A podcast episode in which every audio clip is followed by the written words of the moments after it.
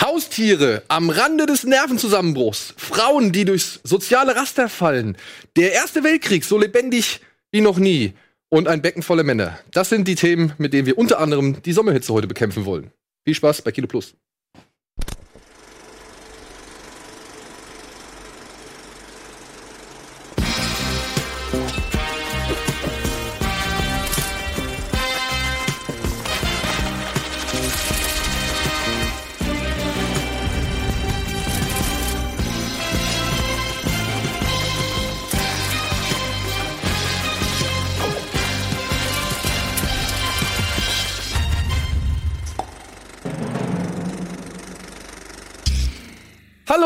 Und schönen guten Tag zu einer neuen, niegelnagelneuen Ausgabe von Kino Plus. Heute mal wieder in der Weil wir es können Besetzung. Antje, Eddie, Andi, Simon und ich, trotzen der Sommerhitze, haben uns hier ins Studio gepackt und werden ein bisschen über ja doch das relativ schwache Angebot dieser Woche reden. Und deswegen, weil das Angebot nicht ganz so stark ist, habe ich euch gebeten, mal wieder ein paar Ghosts in the Shelf mitzubringen, über die wir dann später reden werden. Also beziehungsweise Eineinhalb Sterne für Avengement. Nix, sorry, laut gedacht. Ja, Hast du ihn gesehen? Noch nicht. Vengeance. Ja, können wir gleich drüber reden. Können wir gleich drüber reden. So, ja. reden wir doch am, ersten, am besten erstmal über das, was wir zuletzt gesehen haben. Und da würde ich mal wieder sagen, Ladies first. Okay. Ähm, Ich habe Creepshow geguckt, weil ich Bock darauf hatte und weil ja bald äh, Scary Stories to Tell in the Dark läuft und ich dachte, gucke ich mir mal einen anderen Film an, der so ein bisschen in die Richtung geht und das war halt ist das 80er oder 70er? Späte 80er. 70er, frühe 80er, irgendwie so in dem Dreh. Das ist natürlich alles sehr cheesy. Aber es ist auch sehr lustig und so mit den alten Masken von Tom Savini und so weiter. Das ist schon alles sehr cool. Es ist zwar null gruselig und null schockierend mehr, aber es hat Bock gemacht, den zweiten. Und gibt's einen dritten? Ja, ne? Nee, den dritten gibt's nicht, oder? Ich habe jetzt nur Cliché 1 und 2 bisher in meinem Leben gesehen. Okay, vielleicht gibt's irgendwie, ich glaube, der hat mir einen dritten, dritten angezeigt, vielleicht war das so ein Direct-DVD-Ding. Okay. Aber auf jeden Fall habe ich Bock, den zweiten zu gucken, weil ich auch früher sowas wie X-Factor und sowas geguckt habe. das ist ja schon durchaus alles so, geht ja alles so in die Richtung, auch sowas, äh, keine Ahnung. Ähm, wie ist nochmal diese Serie? Tales Crypt? Factor. Nee, die, die, die war noch schwarz-weiß früher. Achso, Ähm, Twilight Zone. Twilight Zone, ja. Twilight Zone, Wurde jetzt genau. auch neu. Ge- Genau, und das geht ja alles so in die Richtung. Aber, und ich finde das schon aber ziemlich sag mal, cool. ich hab, das, hab den gerade nicht im Kopf, aber sollte der unheimlich sein oder ist es auch eher so ein bisschen Spaß-Horror? Ich glaube, wenn ich 15 Jahre jünger wäre, hätte ich das gruselig gefunden. Wie ich auch, wenn ich 15 Jahre jünger wäre, X-Factor gruselig finden würde. Aber jetzt nicht mehr, sondern eher lustig, eher spaßig, eher ja, so, so nett, schaurig. War schon irgendwie alles ganz witzig. Es gibt tatsächlich einen dritten Creepshow. Der ist Ah, aus dem Jahr okay. 2006, deswegen ist er mir wohl aus, aus den Augen geraten. Dann werde ich mir den mal vornehmen, würde ich sagen. Hat jemand die Marke noch irgendwo im Keller gefunden? Ja, wahrscheinlich. Ah, das gehört uns. gut, in Zeiten, wo selbst irgendwie Snoop Dogg seine eigene Horror-Anthologie präsentiert. aber gut, Snoop, macht alles. Snoop du brauchst, Dogg nur, macht du brauchst alles. nur klingeln und sagen, ich habe eine Idee, gib mir. Nein, ich hab Geld. Warum Oder du kriegst, ja, ich habe Geld viel, und du bekommst zehn große dafür. Ah, Dann sagt er, okay. Kann ich eine Woche lang rauchen von. Der hat doch seine eigene, der hat doch seine eigene Haben sie auch ange... oder? Weißt aber auch, wie viel er gestern erst, konsumiert. Ja. wo wir bei Snoop Dogg sind, ich habe gestern erst äh, Podcast gehört und da ging es darum, da hatte dann einer so die Idee, ey, wär's nicht geil, es war ein amerikanischer Podcast, aber ich übersetze es für euch. Ähm, wär, wär's nicht geil, wenn es nicht Kommentatoren gäbe für für Sportsachen, aber das sind nicht die professionellen Kommentatoren, sondern irgendwelche Kommentatoren. Und dann meinte er so, ja, das hat Snoop Dogg gemacht. Der hat äh, irgendwie irgendwelche äh, Basketballspiele oder Footballspiele kommentiert. Tiere auch. Und, und dann, äh, und ja, ist das ja ist doch eine geniale Idee. Snoop Dogg kommentiert Sachen, das ist doch mega. Und dann so, ja, aber irgendwann hatte Snoop Dogg keinen Bock mehr und ist einfach nicht mehr gekommen. Weil er einfach keinen Bock mehr hatte, jeden Dienstag da zu sitzen. Was logisch ist. Warum sollte Snoop Dogg jeden Dienstag irgendwas machen? Naja, Er hat für Bock. Geld. Ja, aber er hat genug Geld. Er macht das einmal, weil er Bock hat. Ja, ja. Und dann merkt er, oh, hier ist gar kein Weed. Dann geht er wieder. Wieso, er bringt's so Äh, ich denke, aber er bringt's mit. Ne? aber habt ihr das Schminktutorial gesehen, was er kommentiert hat? Nein. ja, das müsst ihr euch an. Aber Snoop Dogg ist wirklich einer der, der Menschen, die, mit denen ich fast alles gucken würde. Da- Das Ja. ist wie, es ist wie Knoblauch. Es wird alles besser dadurch. Jetzt stellt euch mal vor, vor 20 Jahren, ja? Snoop gerade in der Hardcore East Coast, West Coast Phase, ja? What you ain't got love for death row, ain't got love for death row. Und dem hättest du an dem Abend, ich glaube BET Awards waren das, ne, wo das da losging Ja. mit, mit ähm, Death Row und so. Wenn man ihnen an dem Abend gesagt hat, übrigens, in 20 Jahren machst du eine Kochshow. Und komm jetzt Das, der ist in Amerika ist der, Ja. der, der ist der Joey Kelly Amerikas. Der geht in jede Panel-Show. Ja. Ja. Der sitzt in jeder Quiz-Show irgendwo und redet und in QVC und keine Ahnung, geht überall hin. Als wir in L.A. waren, war auch direkt in irgendwelchen Shows, taucht er dann sofort wieder auf, weil der halt wirklich einfach überall Random ist. Snoop Dogg appears. Ich mein, warum nicht? Der, der hält's am Laufen. Ne? Irgendwie, er ist seine eigene, er ist halt auch echt die Mega-Marke jetzt. Ja, dann Snoop Dogg's Hood of Horror. Naja, Heißt Können so? euch, ja, können euch direkt mal auf die Watchlist setzen. Hat er auch Pornos gemacht, oder? Ja, die, äh, ja, hat er. aber so Softporn, aber ja. Aber Creepshow, sag ich mal so, als äh, nicht nur als Nostalgie-Tipp, sondern auch mal als regulärer Tipp, würdest du. Ja, also ich glaube, dadurch, dass das ja, dadurch, dass das so gealtert ist, wie es gealtert ist, hat es heute zwar einen anderen Charme als damals, weil ich kann mir schon vorstellen, dass das damals, was ich eben auch meinte, durchaus als gruseliger empfunden wurde. Aber es hat, ich meine, ich kann mir auch heute immer noch X-Factor angucken, deshalb finde ich den Vergleich irgendwie passend, weil ich gucke das natürlich mit ganz anderen Augen, das ist natürlich, was ich gerade sagte, alles cheesy hoch 1000. Aber irgendwie hat es so dadurch seinen ganz eigenen Charme behalten. Und eine Frage noch, Inwiefern hängt das mit Tales from the Crypt zusammen? Ist das irgendein anderer Titel oder sind das zwei unterschiedliche Das sind zwei Franchises? unterschiedliche Serien, obwohl ich weiß jetzt auch nicht, ich bin da so ein bisschen, weil ich weiß noch, dass im zweiten Creepshow, da kommt nämlich der, der Cryptkeeper kommt da auch vor. Ja? Also, Echt? Der taucht da auf den Comics irgendwie so, glaube ich, mal hier und da auf. Ich bin immer nicht Das hundertprozentig ist doch der. Moderator eigentlich, ne? Genau, ja, das ist so der Host von Ja, der ja, Geschichte. Weil so ist es ja im ersten auch fast so ein bisschen. Der taucht ja vom Fenster des Jungen auf, der Genau. sich da die Geschichten durchguckt und sagt so, hier hast du mal Gruselgeschichten, so wirkliche Gruselgeschichten zum Vielleicht haben sie den dafür ausgelehnt. Ich meine, Stephen King taucht da ja auch auf in dem ersten. Der hat einen kurzen Gastauftritt so und Das weil ist krass. Ich lese gerade hier Wikipedia. Es war der erste Screenwriting-Job von Stephen King. Ja, also dazu kann ich jetzt, könnte ich jetzt ausufernd erzählen, aber der Typ kann halt null TV. weiß, Der kann null, der ist anti. Du darfst Egal, ob nie er auf deine, schreibt, doch nie dreht, Meinung hören, was gut oder spielt, schlecht ist. Ja, seine Meinung ist furchtbar. Der Typ ist wirklich komplett unfähig, was irgendwie bewegtes Medium angeht. Und das sage ich als jemand, der einen Podcast hat, ausschließlich zu Stephen King. Vertraut mir da.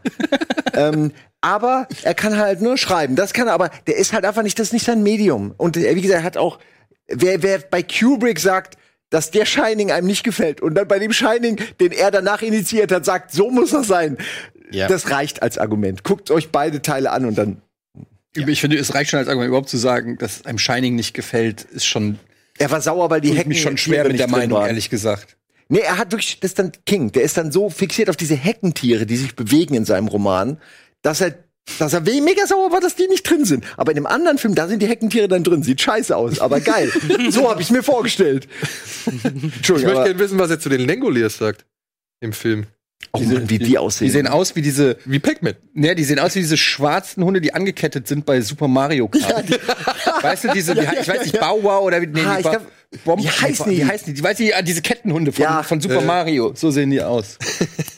also, der, allem- Oder wie Zini, wie ein schwarzer, Zini, ja. wie ein schwarzer Zini, Zini. komm, Wir reden ja gleich- Du darfst doch nicht so alte Sachen sagen. Niemand kennt Zini. Zini, Zini außer, außer uns. Hier, hier kenne ich man nur doch drei. Leute hier. Kennst du das? Weißt du, was das ist, Zini?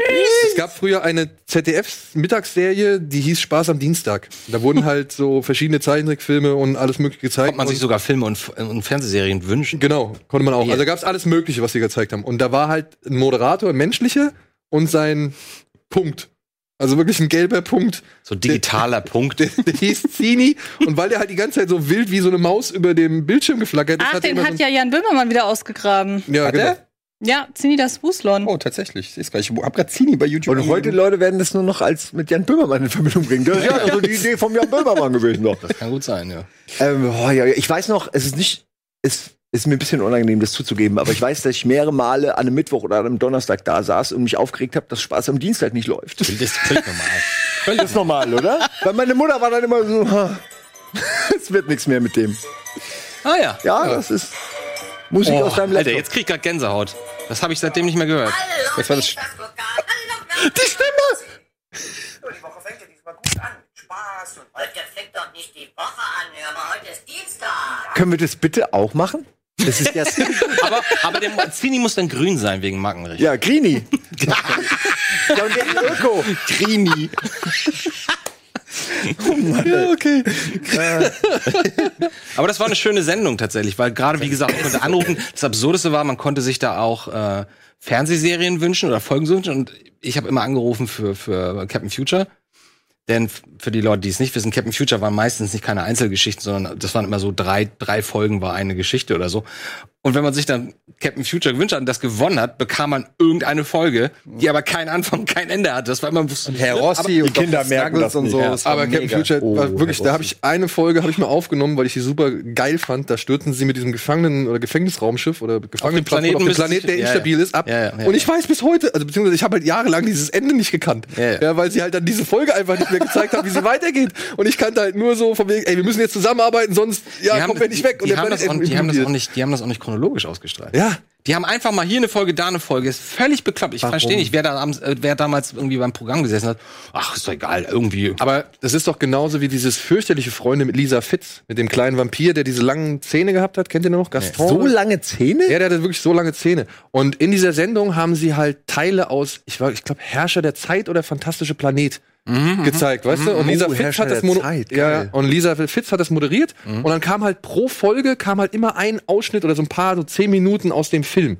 Ich weiß es nicht mehr, ob es jetzt der Fantastische Planet oder Herrscher der Zeit war, aber halt auch so ein französisches Möbius äh, Ding. ja, ja. Und äh, ja, da habe ich mich auch mal gefragt, wer stellt das zusammen? Wie wie hat man das gemacht? sich keiner nach nee. Gedanken Ja, überhaupt die Idee aus einem Film mehrere Snippets. Ja, ich habe ich hab tatsächlich erst vor wenigen Jahren, als ich angefangen habe, mir die ganzen Folgen nochmal zu organisieren und nachzulesen, weil ich wollte ja mit Uka eigentlich damals ein Skript schreiben für einen Real-Life Captain Future Film. Was ein bisschen schwieriger war, als wir angefangen haben, dann zu studieren. Aber klingt jetzt cool. Ja, weil aber alles, wenn du die ganzen Hinterinfos hast, dann denkst du, Alter, das kannst du nicht verfilmen, das ist alles so ein Blödsinn. ähm, jedenfalls, ähm, und da habe ich erst geschnallt, was, wie, gerade wie du gesagt hast, wo einige Geschichten hinführen, weil ich auch nie irgendwie Anfang oder Ende davon gesehen habe. Aber man hat damals Serien und auch ganz anders wahrgenommen. Ich habe damals zum Beispiel bei äh, Schrecklich nette Familie habe ich manchmal nicht verstanden, warum, warum ist Kelly so jung und ich mochte eher sie, wenn sie schon so ein bisschen hotter war. und, und irgendwie, das hat sich noch nicht so, ich habe da noch nicht so in Staffeln gedacht, oh, das ist die neunte Staffel, dritte Das war Folge. einfach nur sondern eine- irgendeine du hast Folge, einfach ja. random geguckt, wusstest, ah, es ist eine von den neueren oder ach, mal wieder eine von den älteren. Da Jefferson doch, ist schon da. Jefferson, ist Ja, schon da. das und dann, als es schlecht wurde, kam fünf dazu, der neue, der, der Junge, Ach stimmt. der dann auch wieder rausgenommen wurde. Es war nur ein Traum. Alter, habt ihr, habt ihr, habt ihr mal, das- habt ihr mal das Spin-off gesehen mit, mit dem Bruder? Äh, nee, la- also mal äh, hier. Da- Es gibt, ein, es gibt eine äh, Married Children Folge, wo irgendwie der Bruder von Alcom reinkommt und der hat einen Sohn. So und dann wird das irgendwie schon relativ weit ausgeführt, ja. Und dann, pass auf, und dann und dann und dann verlassen dieser dieser Bruder und der Sohn die Wohnung von den äh, von den Simpsons wollte ich nur sagen, von den Bundys und auf einmal folgen wir dieser Geschichte und auf einmal wird das zu einer Geschichte nur zwischen Vater und Sohn, also Onkel und und und Sohn.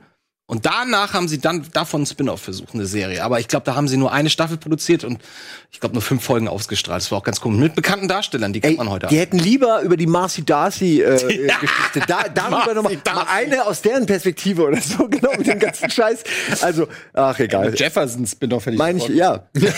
Ey, Jefferson ich muss äh, jetzt noch Jahre als CIA. Ja, ja, ja, die frühen Jahre. ich, ich brauche nur, das- ich Jefferson-Jahre. brauch nur das Grinsen von Jefferson sehen, wenn er so überzeugt grinst und dann muss ich schon lachen. Der Typ ist so gut. Ey. Ach Mann, oh Mann. Ja. Das müssen wir auch rauskriegen, was der mittlerweile macht und ob der irgendwas Gutes gemacht hat. Ja, das kann Eddie gerade eintippen. Dann erzählst du am besten, was du als letztes gesehen hast. Äh, okay, ich habe, oh, äh, also gut, ich habe Cats 2 gesehen, gerade gestern, aber da reden wir ja später drüber, Ja, ne? genau. Oder Pets 2 heißt der ja, aber eigentlich. Nein, Neues ich dachte, Musical? Ich dachte in meinem Kopf gerade, der heißt Cats, oder?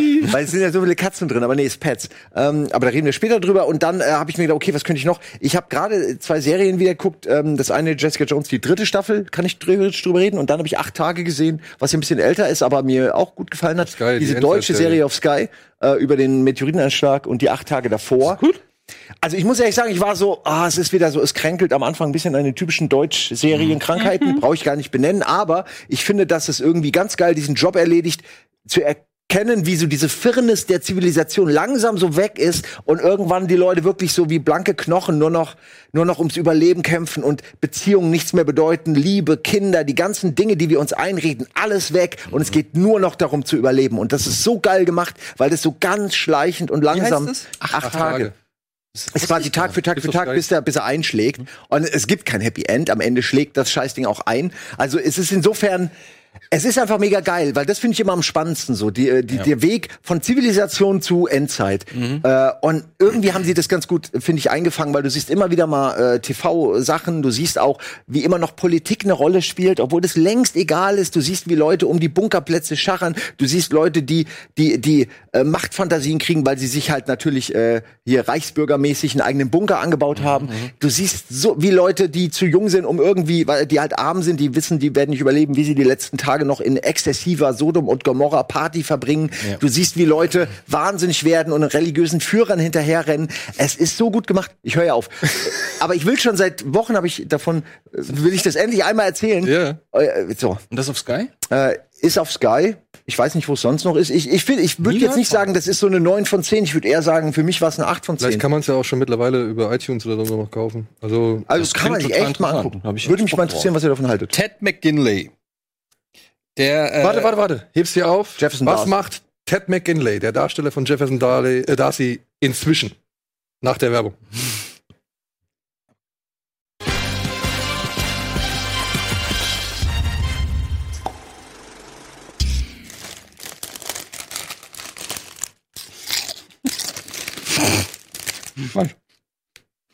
Na und? So, was macht, was macht Jefferson So, Darcy? willkommen Jefferson zurück. Darcy.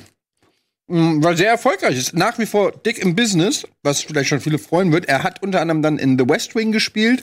Aktuell ist er in zwei Serien zu sehen. Einmal in No Good Nick und da spielt er den Sam. Und The Baxters. Da spielt er John Baxter. Kenne ich beide Wie nicht. sieht, wie sieht der aus heute?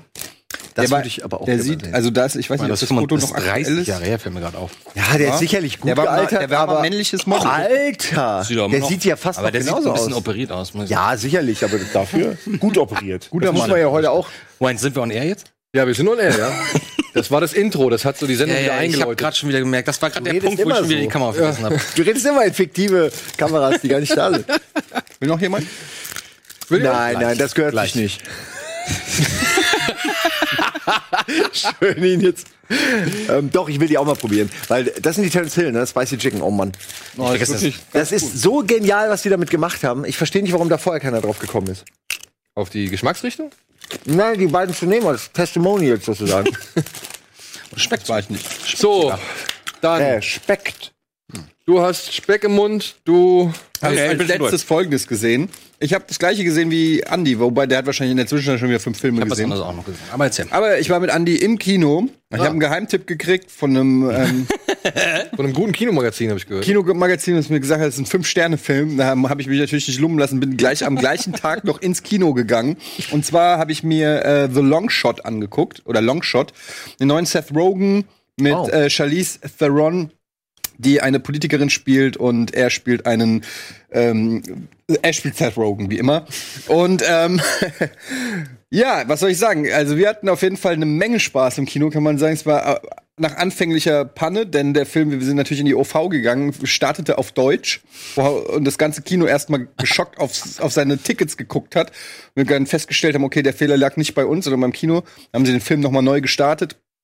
Und ähm, dann haben wir ihn auf Englisch geguckt. Ja, und ich muss sagen, also es ist natürlich kein Fünf-Sterne-Film, das ist natürlich, klar, Natürlich es gibt nicht. zehn Fünf-Sterne-Filme auf der Welt. Ähm, aber es ist auf jeden Fall eine sehr, sehr, sehr, sehr, sehr gute Comedy. Vielleicht sogar mit die lustigste Comedy, die ich im Kino gesehen habe seit äh, äh, Verrückt nach Mary. Ähm, also wirklich ein Film, der es schafft, total lustig zu sein, der liebevoll ist. Es ist natürlich eine Rom-Com irgendwo, aber der nie kitschig ist, der nie dich mit Augenrollen da sitzen lässt, wo du denkst, ach, jetzt nicht das. Der es immer schafft, wenn du denkst, oh, jetzt kommt eine kitschige Szene, sich das charmant raus äh, schmuggelt. Charlize Theron, die das super spielt, die ein Comedy-Talent hat, was man gar nicht ähm, geahnt hat, dass die, dass die das so gut kann. Und ähm, einfach wirklich gut geschrieben, gut geschnitten, zwei Stunden lang perfekte Unterhaltung. Ähm, ich kann nur sagen, ähm, perfekte Unterhaltung im Rahmen dessen, was so eine Rom-Com bietet. Die Story, ich kann auch Kritik nennen, damit du mir, wenn ich in den Rücken stichst.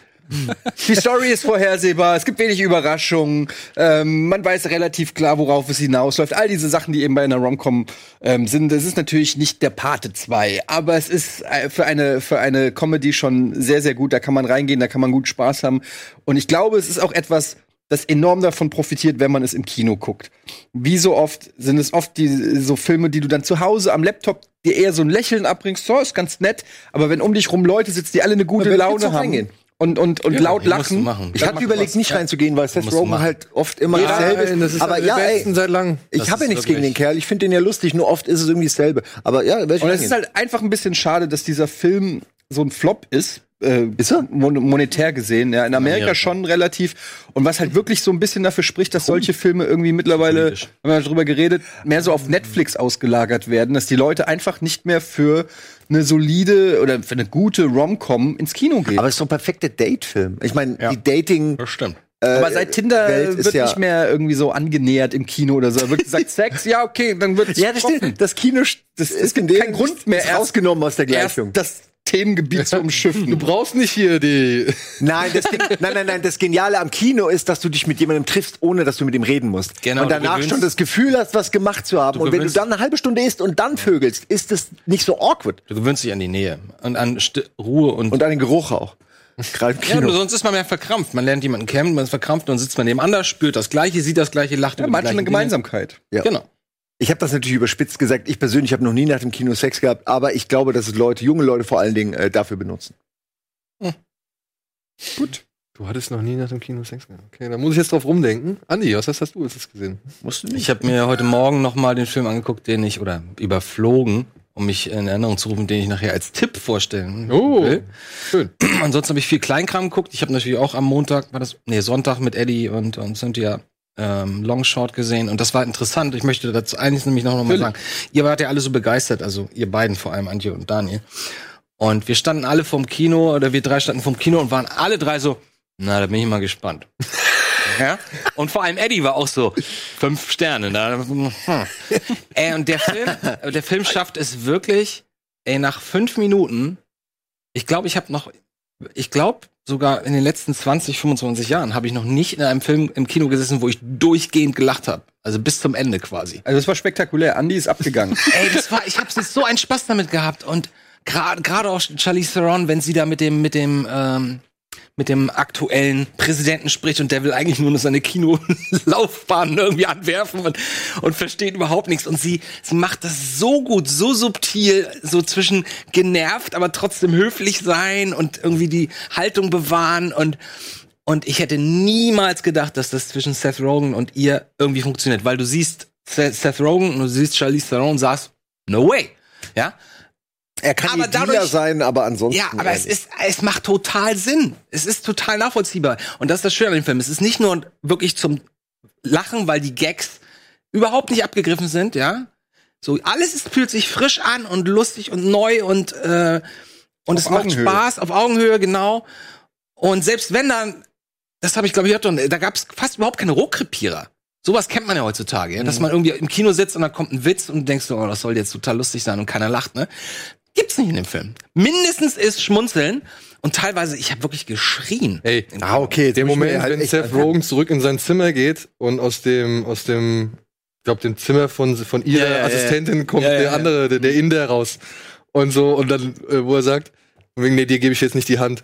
Und er so sagt, ja, von wegen, oh, that's a, that's a good guess oder irgendwie so. Ich habe so The geschrien. finger went places. Ähm, also ich kann das wirklich, wirklich nur jedem empfehlen, der Spaß haben will. Ach so, genau, es ist, es ist lustig und es geht halt auch ans Herz. Das fand ich echt. Aber fand auf so eine schöne schön. Art und Weise, die, Ja. auch, die auch nicht so. Bei, bei, bei Julia Roberts denkst du dann dir, jetzt kommt diese große Dramaszene, sie rennt weg und Richard Gere muss hinterherrennen und sie doch noch irgendwie gewinnen und so. Und da war es irgendwie so auf Augenhöhe. Es war nicht so übermelodramatisch aufgeblasen, dass du denkst, und jetzt muss irgendwie, natürlich gibt's so ein bisschen Drama, was halt dazugehört, aber es war immer in so einem Rahmen, wo du sagst, ja komm, das, das nehme ich hier, das nehme ich mit. Es gibt keine großen romantischen Gesten, wie es hier halt wirklich nur in Hollywood-Filmen Nein, nicht so Ja, aber, übertrieben. aber auch wenn sie das erste Mal äh, zusammen in die Koje steigen, ey, diese. Ich, ja, ich verrate den Witz jetzt nicht, was ich gerade sagen wollte, aber es ist so lustig. Ich habe so geschrien. Ich wollte fast nicht hingucken und dann muss ich trotzdem Tränen voll, äh, la- Wein voll lachen. Also es war Der, wirklich. nimmt, der nimmt sich halt auch selber nicht so ernst. Das ist, glaube ich, das, das Geheimnis, dass du nicht so eine Rom-Com machst, die so ultra ernst dann noch die Message hat. Liebe kann überall passieren, Mhm. sondern dass du einfach irgendwie schon auch klar machst. Also es gibt da diese Szene im Situation Room. Ich will da jetzt nicht so näher drauf eingehen, weil das ist auch eine der lustigsten Szenen. Ja, die ist super. Aber, mit Sonnenbrille? Die Sonnenbrille? Ja, ja aber, aber das ist halt so eine Szene, wo du halt merkst, okay, der Film ist natürlich auch Quatsch und das weiß auch jeder. und Natürlich, deshalb, und, das, natürlich. und deshalb können die halt auch ein bisschen äh, Quatsch Ja, aber machen. das ist, stimmt, das ist eine ich der meine, erste Szenen. Szene ist schon Quatsch. Ja, ja. Aber ja, in dem, in dem Situation Room, das fand ich auch. Ey, das ist so, Richtig so gut gewesen, ey. Da ist sie auch. Jetzt hört halt auf. Ja, okay, okay, okay. Pass auf, dann machen wir einfach, Muss Ich, ich werde jetzt gleich reingehen. Ich will, weil du ja den anderen noch dann gleich auch noch vorstellst, dementsprechend würde ich jetzt sagen, machen wir weiter mit den Kinostarts. Ja. Ja? Ja, ja. Bitteschön.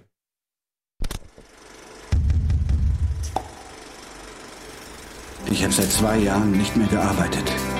Alles, was ich anfasse, läuft schief. Ich spreche von Patsch und Klatsch. Ich habe keine Frau in mir. Aber klar doch, davon werden dir nicht die Eier schrumpfen. Im Gegenteil, die könnten vielleicht sogar noch wachsen.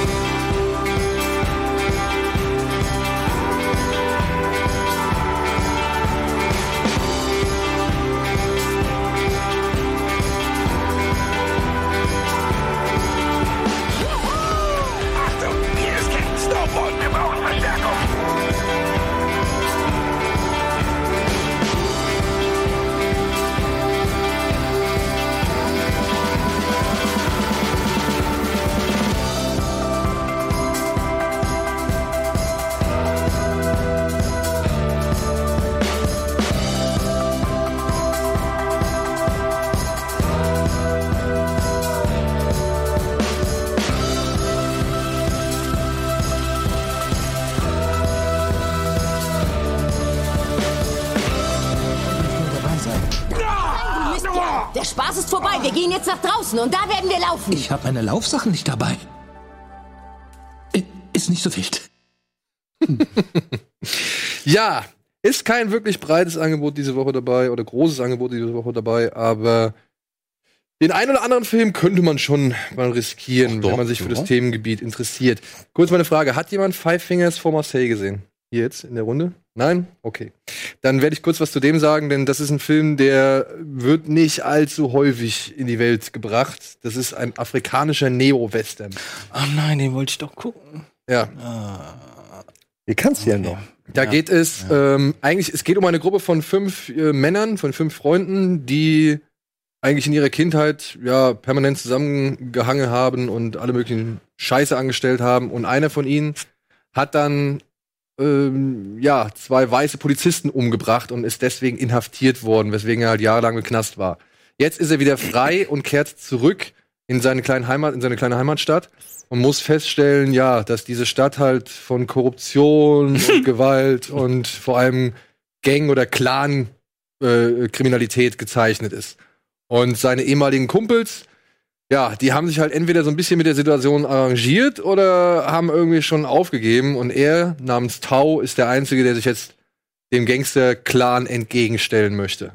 Das ist halt wirklich klassischer Western-Stoff, der aber tatsächlich echt schick inszeniert ist, der auch mitreißend inszeniert ist, bis auf, sag ich mal, so das letzte Drittel, da zieht sich das Ganze schon ein bisschen was, der halt wirklich die klassischen Western-Themen beinhaltet und, und Mythen halt auch irgendwie zelebriert und aber halt dann halt auf die afrikanische Gesellschaft ummünzt. Das hat mir ganz gut gefallen. Und der dann halt auch mit einem geilen, ja, wie soll man sagen, mit so einem geilen Schluss, mit so einem geilen Finale dann, sag ich mal, wirklich auch äh, beeindruckt aus dem Kino schicken lässt. Wenn man sich dann darauf einlassen möchte. Ich habe den Film gesehen mit Untertiteln. Das ist dann halt ein bisschen schwierig, aber mir hat der echt sehr gut gefallen. Eben ob der Bilder, ob der Geschichte und eben wie es halt versucht wurde. Die Schauspieler sind alle nicht die allerbesten, das will ich gar nicht abstreiten so. Und hier und da sind Szenen auch einfach zu lang, beziehungsweise finden nicht so wirklich ein Ende. Aber ansonsten muss ich sagen, dafür, dass ich halt noch nie was, was Vergleichbares aus Afrika gesehen habe, aus dem man ja auch nicht wirklich häufig irgendwie Filme zu sehen bekommt, ist das schon echt beeindruckend. Ja, ich kenne jetzt eher diese, diese äh, Ja, diese- C-Movies, genau. ne? diese Trash, äh, Rambo oder was auch immer Klone. Aber das hier sieht ja richtig toll aus. Ein bisschen aus, wie, der, wie ich mir der dunkle Turm vorgestellt habe. Ja, Aber es im Ernst, also, die Bilder passen besser zu der Dunkle Turm als die, die aus dem Dunkle Turm. Ja. Ich habe das auch verwechselt. Ich dachte, das wäre der Film, wo die wo die, wo es dieses kranke Mädel oder den kranken Jungen gibt und sie drehen dann für sie irgendwie sie. Ach, das war der super, super das war Modo. Superhelden. Genau. Okay. Hm. Der war, der war auch schön. Weil wir hatten deswegen darüber gesprochen, dass es interessant ist, dass es irgendwie in letzter Zeit häufiger äh, Filme aus Afrika dann endlich auch mal nach Europa schaffen. Ja, Ganz und ich, wie gesagt, wenn man auf Western steht und mal bereit ist für ein bisschen was anderes, äh, bitte schaut euch den an. Der Film hat's verdient. Er ist halt ein bisschen zäh manchmal, aber trotzdem, alles in allem fand ich ihn echt gut. Hm. So, dann habe ich noch einen Film, der ist, glaube ich, auch, der, der wird nicht viele Leute, glaube ich, mal ins Kino locken. Wo ist Kyra? Mit Michelle Pfeiffer und Mhm. Kiefer Sutherland. Catwoman. Und darin geht es um eine, ja, etwas ältere Frau, die sich jetzt jahrelang um ihre kranke Mutter gekümmert hat und dementsprechend halt auch nie die Zeit hatte, sich um einen Job oder eine neue Anstellung zu kümmern. Und jetzt verstirbt halt die Mutter und naja, Kyra ist halt auf die, äh, die, die also so die Rente angewiesen, so gesehen von ihrer Mutter, ja. Und die hat sie halt immer mit durchs Leben gebracht und ihr das Geld gegeben und so. Und jetzt natürlich, dadurch, dass die Mutter nicht mehr da ist, fällt diese Rente weg. Upsi. Aber Kyra lässt sich halt zu einer, sag ich mal, verhängnisvollen Entscheidung hinreisen. Moment, das heißt, sie arbeitet nicht, oder wie? Nee, sie versucht einen Job zu finden. Das habe ich davon schon mal gehört. Also sie versucht wirklich, das zeigt der Film, verzweifelt einen Job zu finden. Und das klappt halt alles einfach nicht. Und dementsprechend lässt sie sich halt zu einer Entscheidung hinreißen, die, ja, mehrere Konsequenzen nach. Moment, Moment. Aber das ist nicht hier Girlfriend, Ex sie macht nicht einen auf Girlfriend Experience mit, mit Kiefer Sutherland? Nein.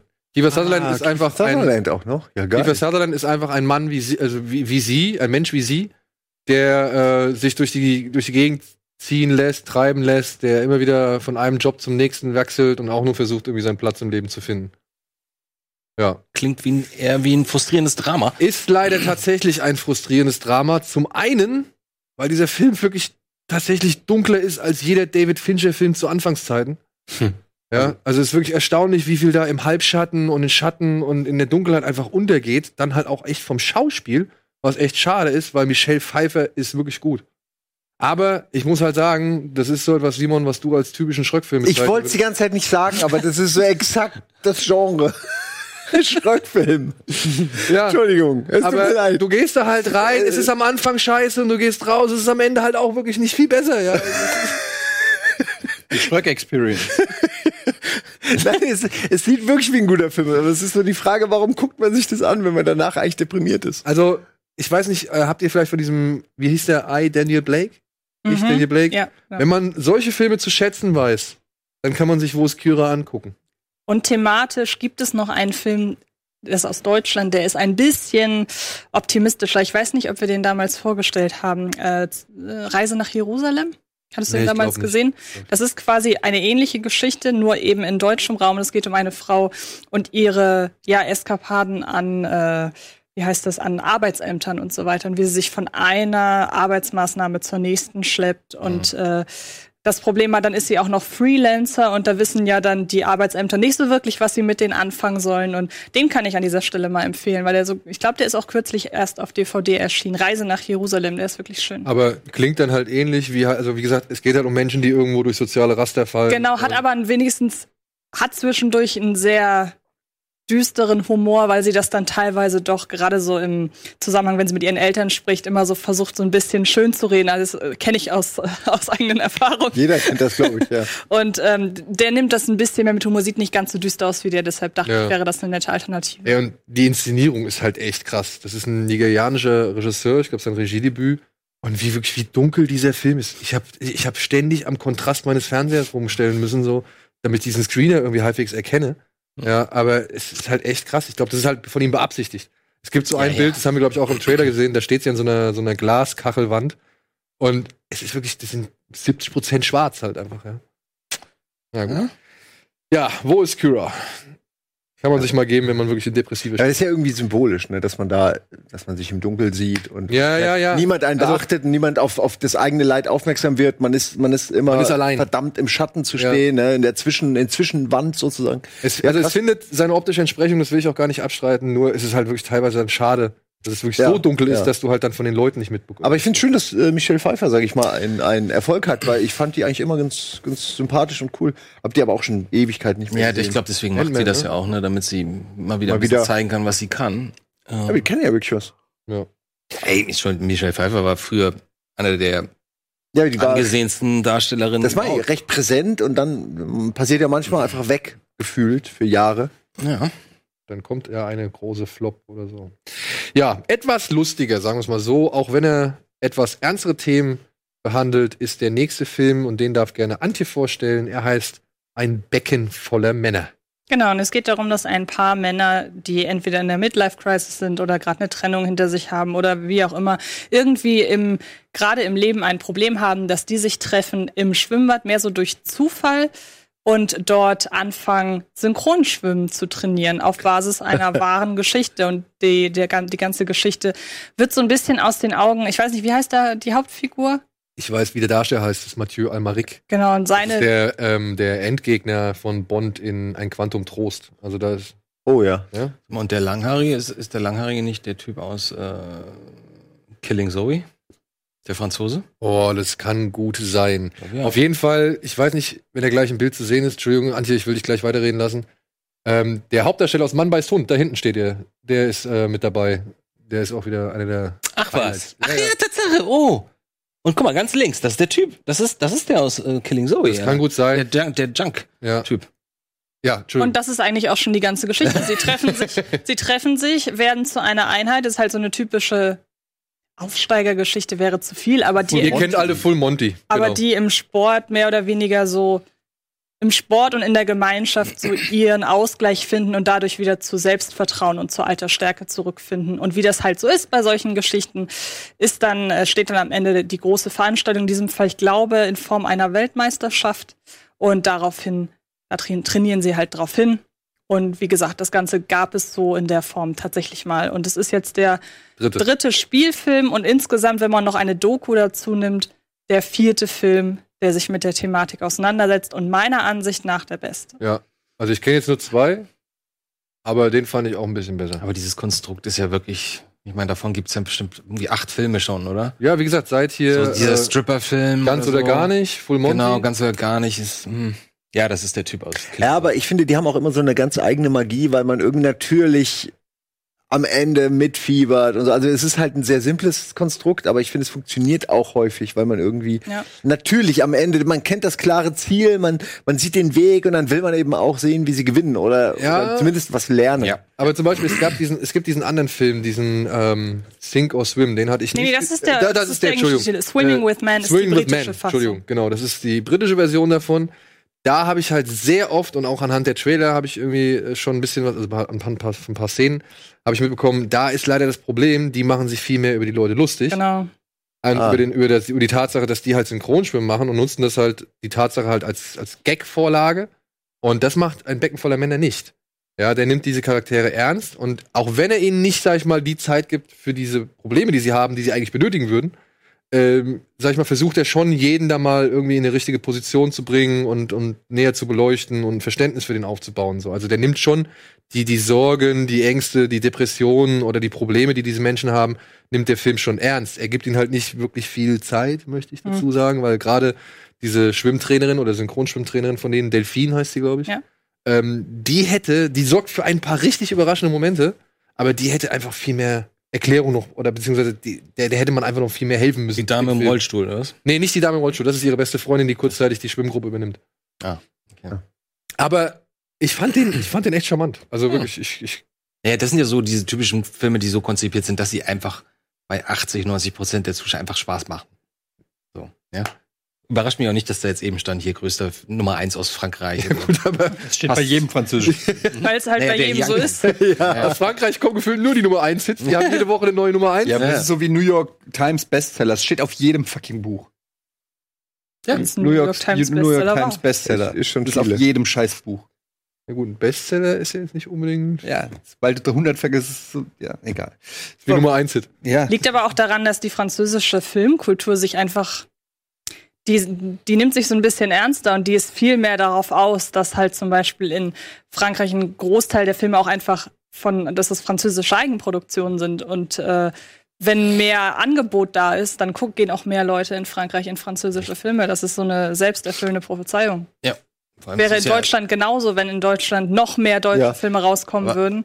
Aber Deutschland hatte halt nicht in den 60ern so den nationalen Durchbruch für, für das eigene Kino, wie das Frankreich hatte zum Beispiel. Ja, und in Frankreich nehmen sie ja ihre eigene Kunst viel mehr ernst. Da gibt's schon in der Schule irgendwie Filmkunst Ja, klar, aber als das, Fach aber das ist, so. weil, weil halt seit 40 Jahren auch Ja. da tatsächlich Filme produziert werden, die die Leute auch sehen wollen. Bei uns, ich meine, wir haben alle fünf, sechs Jahre mal einen Film, auf den sich alle einigen können, wenn es hochkommt. Und ansonsten, Und den schicken wir dann nicht zu den Oscars. ja. Ich würde sagen, wir machen jetzt einmal kurz Werbung, bevor wir die nächsten, den nächsten Film angehen, weil es wäre ein bisschen blöd, in die Werbung gehen zu müssen und den dann so schnell abzubrechen. Deswegen bis gleich nach der Werbung.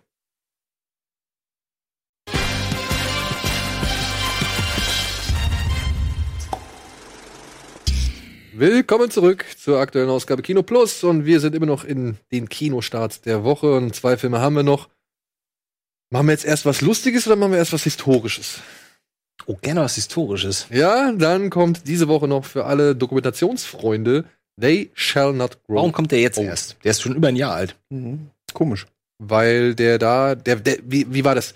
Der ist doch zeitgleich ins Kino gekommen in England, während er auch auf der, im BBC ausgestrahlt worden ist, wenn ich das richtig in Erinnerung habe. Und daraufhin ist die, die, die Resonanz so positiv und so gut gewesen, dass sie ihn nochmal ins Kino gebracht haben. Und daraufhin wurde dann halt gesagt, okay, wir bringen ihn auch, glaube ich, jetzt in den Rest von Europa. Hm, okay. Und der war aber erst dieses Jahr, wurde der in England ausgestrahlt, wenn ich das richtig mitbekommen habe. Ich weiß nicht, hast du da andere Informationen noch? Das Einzige, was ich weiß, ist, dass er, glaube ich, irgendwie im Zusammenhang mit einem Feiertag ins Kino kam. Also, dass es historisch auch einen Zusammenhang hatte, warum sie den jetzt, Vielleicht Ende, Ende des Ersten Weltkriegs oder irgend sowas? dass das irgendwie auf ein Jubiläum oder so Mhm. gefallen ist, ja. Ja. Peter Jackson hat sich Filmmaterial aus dem Ersten Weltkrieg beziehungsweise den Archiven des Ersten Weltkriegs genommen, hat Tonband oder Archivaufnahmen von Soldaten, die daran teilgenommen haben, genommen und hat das Ganze mit ja, Farbe und 3D-Renderprogrammen zusammengeklatscht und kombiniert und herauskommt ein wirklich erstaunliches Zeitdokument, muss ich jetzt mal sagen. Also es ist schon auf der einen Seite ein bisschen surreal, wie das alles aussieht.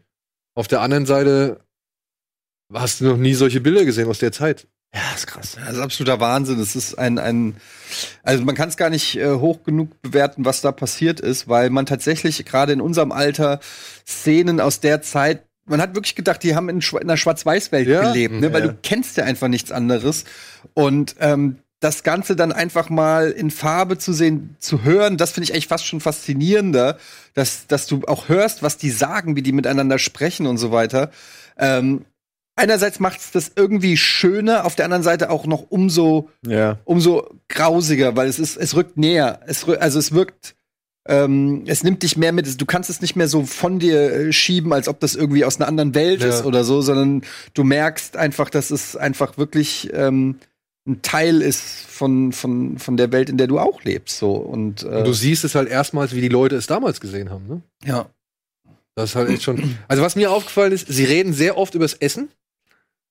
Ja, weil sie auch sagen, halt ständig, wir sind ständig hungrig gewesen so, weil sie halt auch ständig am Ackern sind, Schützengräben ausheben, Schienen verlegen, Munition hin und her. Also dazu muss man wissen, dass das spielt, der Film, der, der, der Fokus liegt auf der direkten Front, ne? Genau. Zwischen, zwischen England und Frankreich. Deutschland.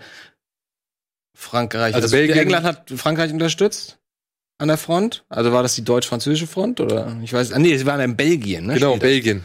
Ja. Also es wird von dem belgischen Niemandsland berichtet, wie sie halt dort am Anfang noch relativ, ja, wie soll man sagen, Das ist die Geschichte der Männer, ne? Genau. Wie die, wie die quasi begeistert in den Krieg ziehen, so wie die es halt gerade im Ersten Weltkrieg sich natürlich älter gemacht haben. Genau, Ja. die waren teilweise erst 15 oder so, obwohl sie 19 hätte sein müssen und so weiter. Und dann irgendwer meinte, komm, geh noch mal raus zur Tür, komm noch mal wieder rein und sag noch mal, du bist 19 und nicht 16 oder 15 und solche Sachen. Ähm, und den Männern folgen wir dann quasi zur Front und erleben mit ihnen, wie sie da ankommen und immer noch frohen Mutes sind und dann den, den Klassiker, ne, wenn sie dann den Verletzten begegnen und die sagen, hey, wie ist es, wie ist es? Und sie sagen so, oh, das schlimmste, schlimmste Situation ever.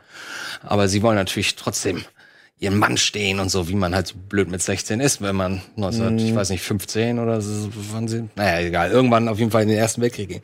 Also ich muss auch sagen, ich finde das, ich finde das visuell ziemlich beeindruckend, auch wenn ich jetzt beim zweiten Mal gucken, weil ich habe den letztes Jahr schon mal gesehen oder so, und dann dachte ich mir, gucke ich mir den noch mal an jetzt für für heute, und ich weiß nicht mehr so recht, ob das wirklich alles Originalmaterial ist, ehrlich gesagt, weil gestern saß ich da und dachte so, ich glaube, die haben ganz viel da eingebaut, auch Explosionen und so. Das ist, was relativ offensichtlich ist, ja. Das heißt, das hat mir jetzt beim zweiten Mal gucken so ein bisschen die Freude oder die Faszination genommen, weil beim ersten Mal dachte ich so, wow, ne, war- das Spannende.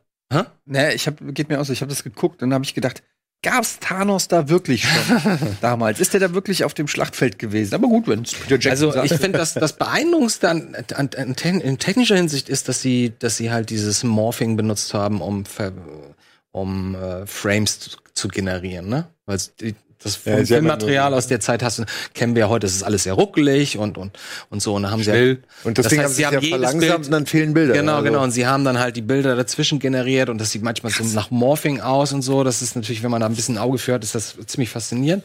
Aber dementsprechend ist es natürlich auch manchmal ein bisschen seltsam, weil auch gerade die, Tank, äh, die Tanks, wollte ich gerade sagen, die Panzer, da kommen nachher noch Panzer an, dann freuen sie sich alle.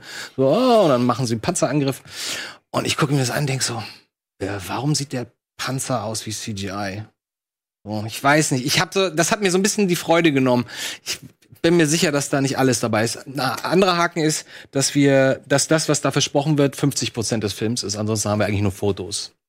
Ne, du hast 25 Minuten quasi, das ist aber dramaturgisch auch nicht so verkehrt, hast 25 Minuten am Anfang Schwarz-Weiß. äh, das Schwarz-Weiß-Material, so wie man das kennt, wie das von damals halt ähm, äh, heute noch existiert. Und dann gibt's irgendwann diesen Wow-Moment, wo sie da reinzoomen und auf einmal kommt die Farbe dazu. Und auf einmal hast du völlig fließende Bilder und dann haben sie da angefangen zu vertonen und dann haben sie, glaube ich, Leute engagiert, die Lippen gelesen haben. Ne? Genau. Weil du siehst irgendwo Leute, die irgendwas sagen, dann hörst du die reden und haben so.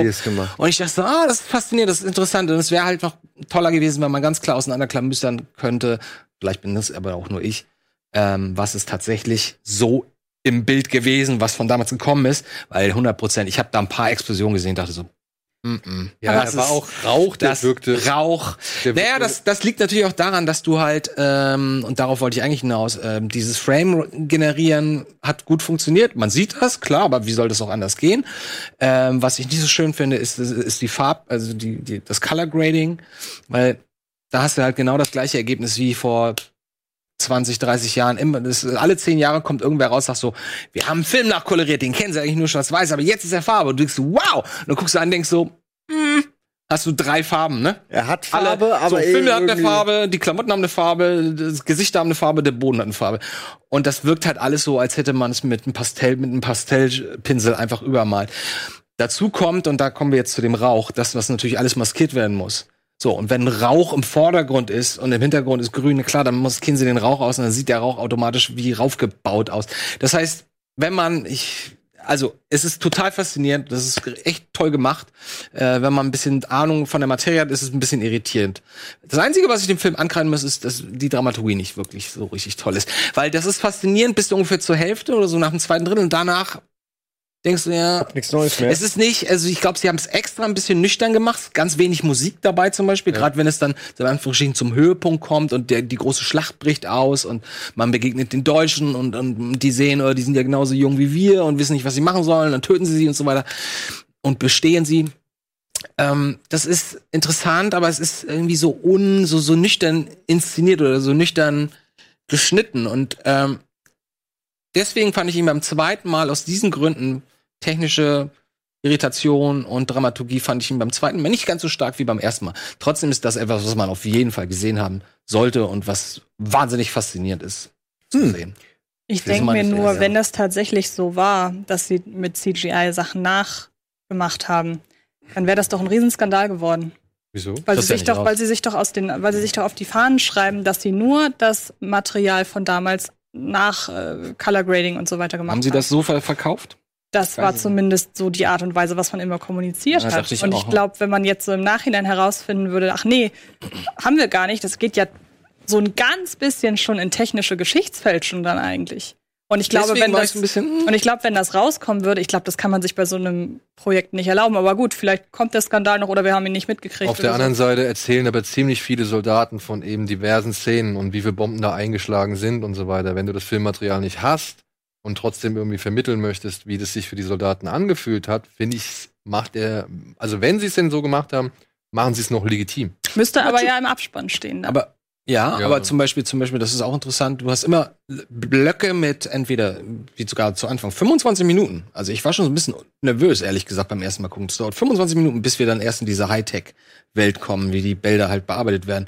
Aber zum Beispiel nachher, wenn die Schlacht ausblickst, hast du nur Bilder. Ja, Beziehungsweise es sind nicht mal Bilder, sondern es sind Zeichnungen.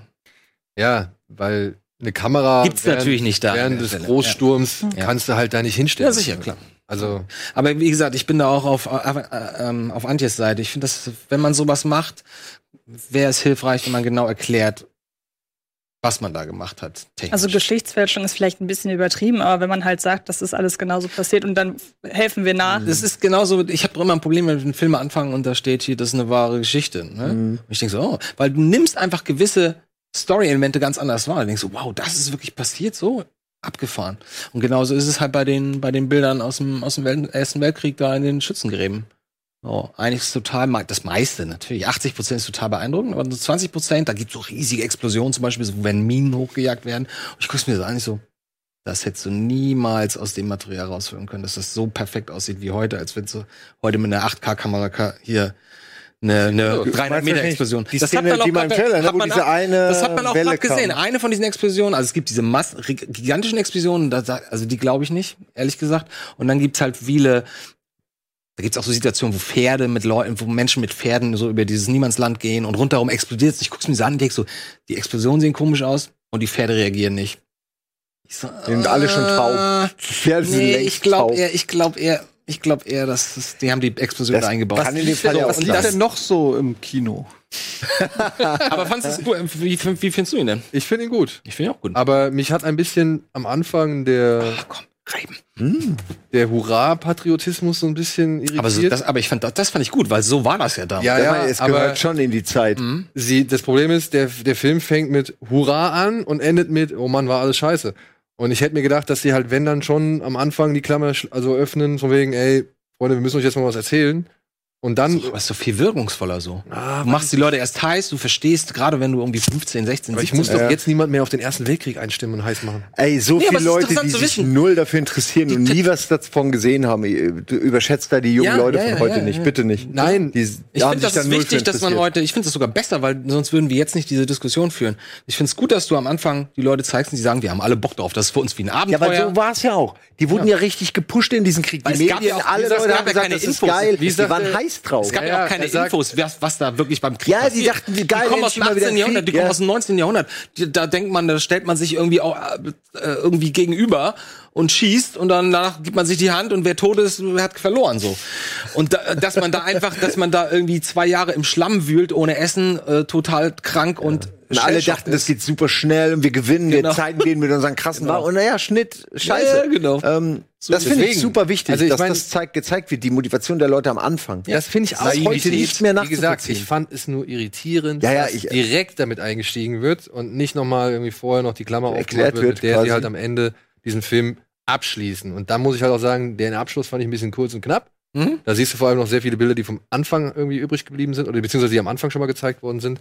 Aber alles in allem hat mich das auch schon beeindruckt. Also ich fand halt immer die ganzen technischen Aspekte, wie die halt Sachen irgendwie bewerkstelligt haben mit diesen Schienensystemen, dass sie halt keine, keine Dampfloks genommen haben, sondern Diesellok, äh, Ja, ja. Dieselloks, damit der Feind den Rauch nicht sehen kann. dass du nicht rauchen durftest. Genau, dass weil die nicht rauchen Deutschen durften, dass sie den Tee, wie sie den Tee gemacht haben und so Sachen. Ja, und was ich halt immer, was ich halt wirklich cool fand, wie wichtig denen das halt das Essen war. So. Also wie, wie oft man die immer oft, also wie oft, wie oft, oft die, Die sie hatten ja nichts anderes. ja, genau, und Überleben. wie oft sie erwähnen, wie dass sie Tee gekocht haben, auf die und die und die Art, die Art Engländer und Weise. halt, ja? Die ja. Engländer, das ist echt krass.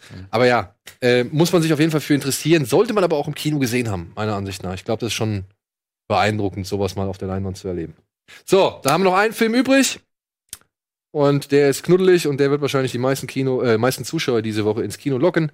Er heißt Pets 2 und ist die Fortsetzung des über 800 Millionen Dollar Welterfolgs. 800 Millionen Dollar? Ja, 857. Mit den Stimmen von LeFloid und Frederik Lau, Fariadim, Martina Hill, Dieter Was- Haller von. Was mit dem, mit dem Gade ist der da auch bei? Nee, den haben sie Der, Nee, nicht. das wurde mal Reichweite wieder nicht, reicht der wurde mal wieder nicht gefragt. Der, der kann nur Grumpy. Ja, ähm. Ach, Antje, ich, ich, ich würde jetzt, ich würd jetzt wieder sagen, ist eine Mogelpackung, deswegen sage ich. Das ist immer geil, das schiebst du immer zu Antje. Genau, lass Ja. erst mal Antje sagen, was sie. Also es ist eigentlich, also es soll ein Film sein. In Wirklichkeit sind es aber eigentlich drei Kurzgeschichten, die Perfekt. man aneinander gepackt hat und dann am Ende noch so gar, also man versucht am Anfang und Ende so ganz grob irgendwie so einen Bogen zu spannen, was aber nicht wirklich Nee. funktioniert. In der einen Geschichte sind, die, die ich persönlich am gelungensten finde, sind Max und Duke, die man schon von, von Teil 1 kennt, wobei man kennt alle von Teil 1, aber egal. Max und Duke haben mittlerweile menschlichen Zuwachs bekommen Er ist auch geil. und fahren zusammen mit der Familie in Urlaub. Dann, äh, während die drei im Urlaub sind, darf die Spitzdame Gidget, heißt sie, glaube ich, Gidget, ja. darf auf das Lieblingsspielzeug äh, Spielzeug von ihrem angebeteten Max aufpassen und ähm, verliert es aber sofort und deshalb handelt ihre Geschichte davon, wie sie versucht, einen Ball gemeinsam mit der Katze Chloe aus einem ja aus der Wohnung einer verrückten Katzenlady äh, rauszuholen und die dritte Geschichte hab ich fast schon Ist wieder der Hase Genau. Snowball, der jetzt vom Superheld wird. zum Superheld wird und einen weißen Gott. Tiger aus den Klauen eines fiesen Zippes Genau. direkt. Können wir alle mal kurz sagen, wie scheiße dieser Snowball ist und dass dieser Hase schon in der ersten, im ersten Teil der absolute, die absolute Kotze war, weil er als einziger nichts mit dem Tier, wo er entspringt, zu tun hat und nicht eine Sache, die diese Tiere normalerweise machen, was überall sonst parodiert wird, parodiert wird bei dem Hasen, als wäre der, als wäre es ein Alien. Denn Kein Hase der Welt ist so, wie dieses Tier da dargestellt wird. Aber ich fand, Oder, das war scheiß bei dem, Charakter. aber ich fand, das war bei dem zweiten Teil generell nicht das Thema, weil die machen mittlerweile alle so viele Sachen. Ja. sagst, das wird kein Thema. Ich meine, allein diese Verfolgungsjagd auf dem Zug, das ist ja schon der größte Quatsch überhaupt. Da sind wir doch schon wieder bei irgendwelchen Disney-Abenteuern. Ja, aber ich wollte jetzt auch nicht direkt unterbrechen. Du hast, hast so schön zusammengefasst. Ich, Ja. ich kann das 100% unterschreiben. Und dann ist nur es halt eigentlich, es ist eine Nummernrevue. Ja.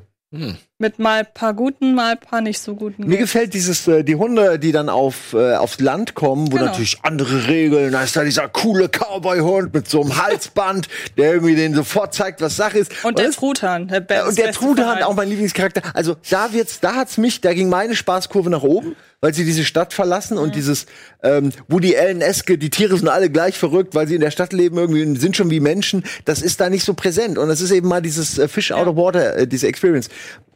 Aber wie gesagt, dann schalten sie immer wieder zurück zu den anderen äh, Tieren und es ist wirklich, es macht irgendwie wenig Spaß, sich das so ständig im Wechsel anzugucken. Und ich konnte ab der Minute fünf, glaube ich, konnte ich äh, callen, wie es ausgeht. Und ich hatte fucking recht.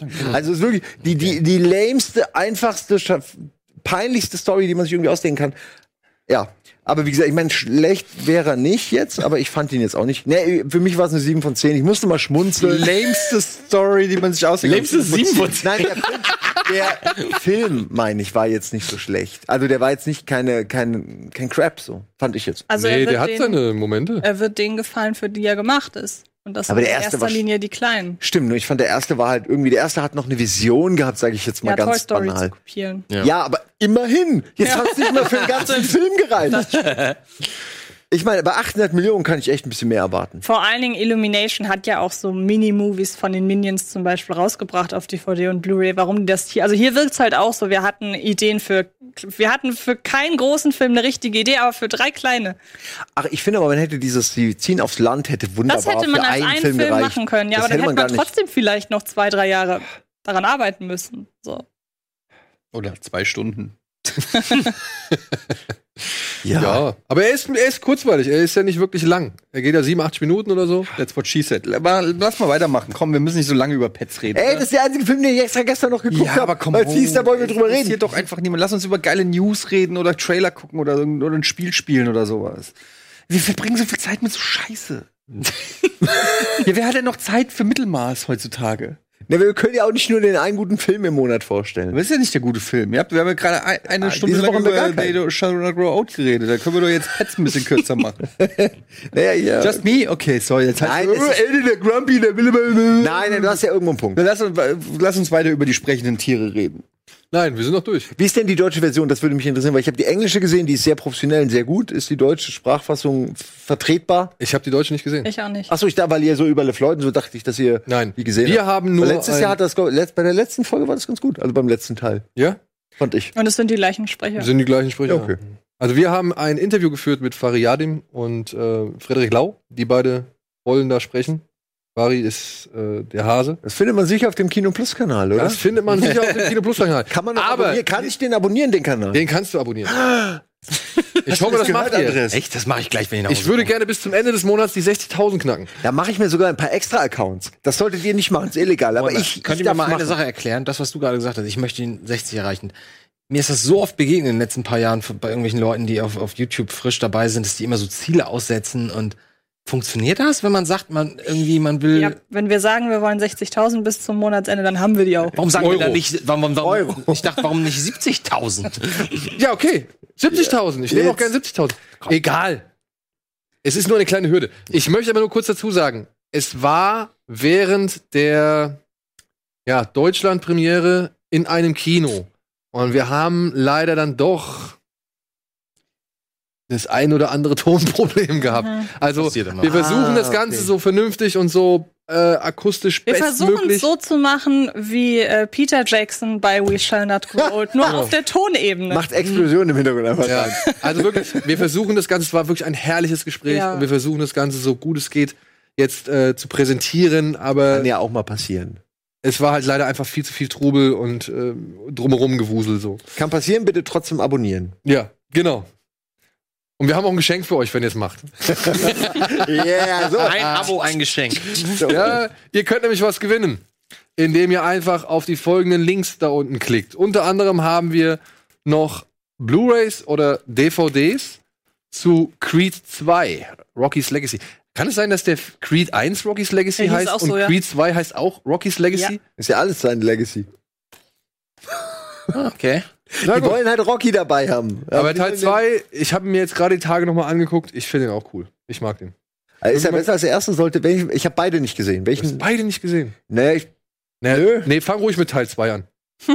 jetzt wirklich? Nein, Na, es hätte auch sein, naja, vielleicht ist der erste Crap und der zweite gut. So, das Die hätte sind ja sein können. die sind beide gut. Ich habe nur den ersten gesehen, fand ich sehr gut. Den zweiten habe ich dann irgendwie angefangen und war dann irgendwie ein bisschen gelangweilt, weil ich gedacht habe, oh, irgendwie habe ich das Gefühl, es ist wieder genau, es ist halt diese, dieses Rocky-Formula.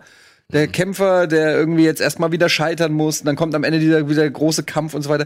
Und dann habe ich irgendwie gedacht, habe ich ja jetzt so wirklich so Bock drauf? Äh, und dann gab es Turbulenzen im Flugzeug und dann ich, bin ich ge- eingeschlafen. Ich freue mich immer, wenn es Turbulenzen gibt. Aber du guckst doch einen Rocky-Film genau unter diesen Voraussetzungen. Abstürzen. Ja, Du aber es willst hat doch sich nichts halt anderes Die Zeiten haben sich Ist geändert. wirklich am Leben, ne? Ja, Creed nimmt sich halt ernst. Also auf eine, also ich weiß, so Rock, da fehlt mir diese Komö also der ist nicht mehr so dumm wie die, wie die Rocky-Teile. Verstehst du, was ich meine? Ich sehe da nicht diesen übertriebenen 80s-mäßigen, sondern das ist so eine ernste, ein ernster Actionfilm und da funktioniert es für mich schon Ja, schwierig. aber Rocky 1 war auch nicht übertrieben, 80s. Ja, doch, schon. Der Rocky die 1 Boxkämpfe sind ja völliger Quatsch in Rocky 1 und alles. Und das ist halt so überrealistisch auf eine, also ich weiß nicht, dieser, dieser Realismusgrad funktioniert irgendwie mit der, mit, für mich nicht so richtig bei der Rocky, äh, bei, bei, bei Rocky. Ich habe mich immer gewundert, dass echtes Boxen nicht so ist wie bei Rocky. Ich kannte nur Rocky-Boxen. ich war so enttäuscht, als ich zum ersten Mal einen echten Boxkampf von, von, von wirklich Schwergewichten gesehen habe, wo ich einfach nicht gerafft habe, warum. Das gucken Leute, schwitzen, einmal. Menschen, die sich immer wieder. Triffst einmal richtig und dann ist vorbei. Ja. Und, Ja, und nicht 20 Mal ins Gesicht. Ja, aber und, so, oh, langsam wird er schwächer. Jetzt, Ja, ja, oh, genau. 23 ist Machen doch. Mal, mehr, mehr Rocky. Das ist der klassische, klassische Rocky-Move ist der. Ja, er nimmt sie einfach, er packt sie. Komm, noch ein, ja, komm. Ja, das war halt der Übergang vom Sport zum Actionfilm. Wie gesagt, ich, ich, ich bin auf deiner Seite. Ich will unglaubwürdige Hollywood-Action. Ja, aber das ist. Also, gucken dir an, Alter. Ja, okay, dann. Ha, ha, Ja, du den ersten nur noch drei Gib- gib- zum gib- Verlosen. Du kriegst den nicht. Nicht mal Stallone guckt. äh, Du hast den doch schon, hast du eben gerade Was gesagt. will ich? Ich hab dir im Flugzeug auf dem. Geh jetzt weg mit deinen Krapschen. Spielen dann alle wieder mit aus dem, aus dem ersten Teil? Ja. Auch seine Freundin? Ja. Wer ist sie noch? Tessa Thompson. Ach, das war Tessa Thompson. Das Ja. war die erste richtig große Rolle, glaube ich, ne? Mm, Ja, mit, ja. Aber ist der erste ernsthaft wieder jetzt ein Russe? Ist der jetzt wirklich wieder Drago oder Dragos, Dragos Sohn? Sohn. Nee, ernsthaft? Dragos Sohn, ja. Nee, ist Komm, nicht wirklich Dragos Aber Sohn. das ist doch nicht, das ist doch klar längst äh, Stieftochter und außerdem noch der Hund von Aber Drago irgendwie- spielt auch selber mit. Also Dolph Lundgren. Echt? Äh, Ja. ja. klar. Das ist ja quasi, du hast Drago in der Ecke dann stehen und Stallone in der Ecke stehen, also Rocky, wie sie beide ihre Söhne. Äh, Die Mentoren Die gegeneinander. Sünden unserer Väter. Das war die SMS, die Sylvester Stallone Dolph Lundgren geschickt hat. Mit der Echt? Idee, ja.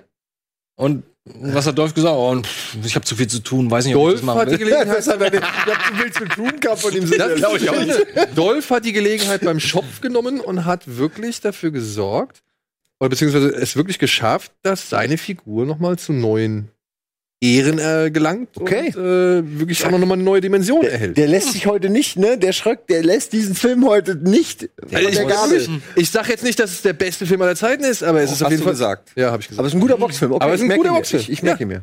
Ja. Ich brauche keine DVDs. Ich habe eh keine. Vor allem, ich fand eure E-Mail-Adresse oder die, die Webadresse ganz Creed gut. und Frieden, Creed ne? und Frieden. Ich grad, Könnt ihr das mal einblenden? Creed und Frieden? Creed und Frieden. Damit die Zuschauer auch genau wissen, wo sie hin müssen. Creed, darauf klicken. Creed und Frieden 1. Ja, da steht's.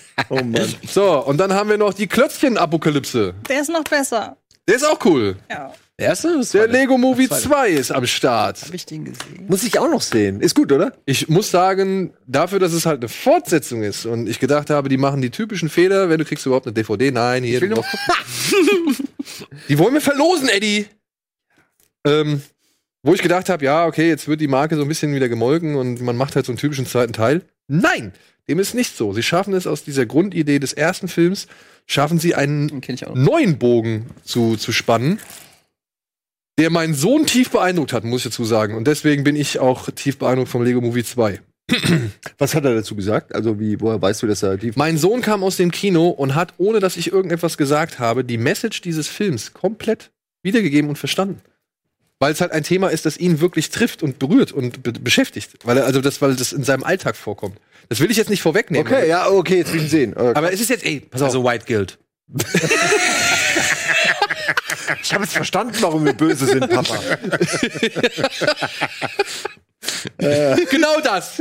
Genau das. Kam mit so einem großen Augen aus dem Kino. Jetzt weiß ich, was passiert. Er kam raus und sagte, nein, ich glaube, der Zweite Weltkrieg war keine gute Idee. Der war unsere Schuld, Papa. Ja. Und deswegen, aber auch die Gagdichte, die äh, der, am Ende, die, also das ist jetzt kein Spoiler, sondern wie dieser Abspann des Films gemacht ist, ja, also was die da gebastelt haben, das ist der Hammer. Also bitte gib's zu, also bestätige mich. Ja, bitte gib's bestätige zu. dich. Darf ich eine Frage stellen? Ich, ich fand den ersten ja auch süß und so. Äh, mir war das visuell zu viel. Ja. Das war so ähnlich wie, wie bei Spider-Man Spider-Verse zu Ende, wo du denkst so, ich kriege jetzt schon Kopfschmerzen, ich weiß nicht, wo ich hingucken soll. Zu aufregend. Ähm, vielleicht ist es mein Alter möglich, aber ist das ähnlich beim zweiten Teil wahrscheinlich? Also das Ding ist, ich hatte ein bisschen Bedenken, weil ich genau vom ersten Teil auch ein bisschen, ich fand den auch ein bisschen zu hektisch. Dann hatte ich ja noch den Lego Batman Movie gesehen, da war es ähnlich. Und ich weiß nicht, ob ihr den gesehen habt oder bei euch zu Hause, ob der schon gelaufen ist, aber dann habe ich mal den Anfang vom Ninjago Movie angemacht. Und da habe ich gedacht, nee, Alter, der was bitte? der Ninjago Film. Ninja Go. Kinder gucken das. Okay, nicht. Du hast okay. Ja, keine, ja, aber halt- keine Kinder hast du nicht auch. Lego mit Ninjas gekreuzt in einer und mit einer wirklich krassen Storyline. Also es ist wirklich unglaublich. Hm. Es gibt bisher, glaube ich, zehn Staffeln und so, aber es gibt halt einen Film. Und der ist halt im Stile der, der Lego-Movies oder der bisherigen Lego-Filme. Und das war für mich der absolute, ich weiß nicht, also das war für mich zu viel. Also ich habe echt Angst gehabt, dass ich jetzt nicht gleich irgendwie davon beeinträchtigt werde und meine Synapsen irgendwie durchknallen oder sonst Okay. und da war ich ein bisschen, da war ich ein bisschen ängstlich, was den zweiten Lego-Film angeht, weil da habe ich dann halt meinen Sohn mit reingenommen. Und muss aber sagen, ich fand ihn nicht ganz so hektisch wie noch den ersten. Ich weiß nicht, was dein Eindruck ist. Also ich bin ja äh, bei dir, ich hatte ja bei äh, Spider-Verse extreme Probleme und habe dann die letzten zehn Minuten die Augen zugemacht. Bei den Lego-Filmen hatte ich das nie. Das Problem, Okay. die finde ich nicht so schlimm. Hm, okay. Siehst du, und dann kann man dem Film schon so gesehen die Absolution geben. Ja. So, und wir gehen jetzt erstmal kurz in die Werbung und melden uns gleich zurück. Ja, so ist das hier halt. Schon seit vier Jahren. äh, Verantwortet den ganzen Sch wir melden uns gleich zurück, dann möchte Eddie nämlich einen Film vorstellen. Bis gleich.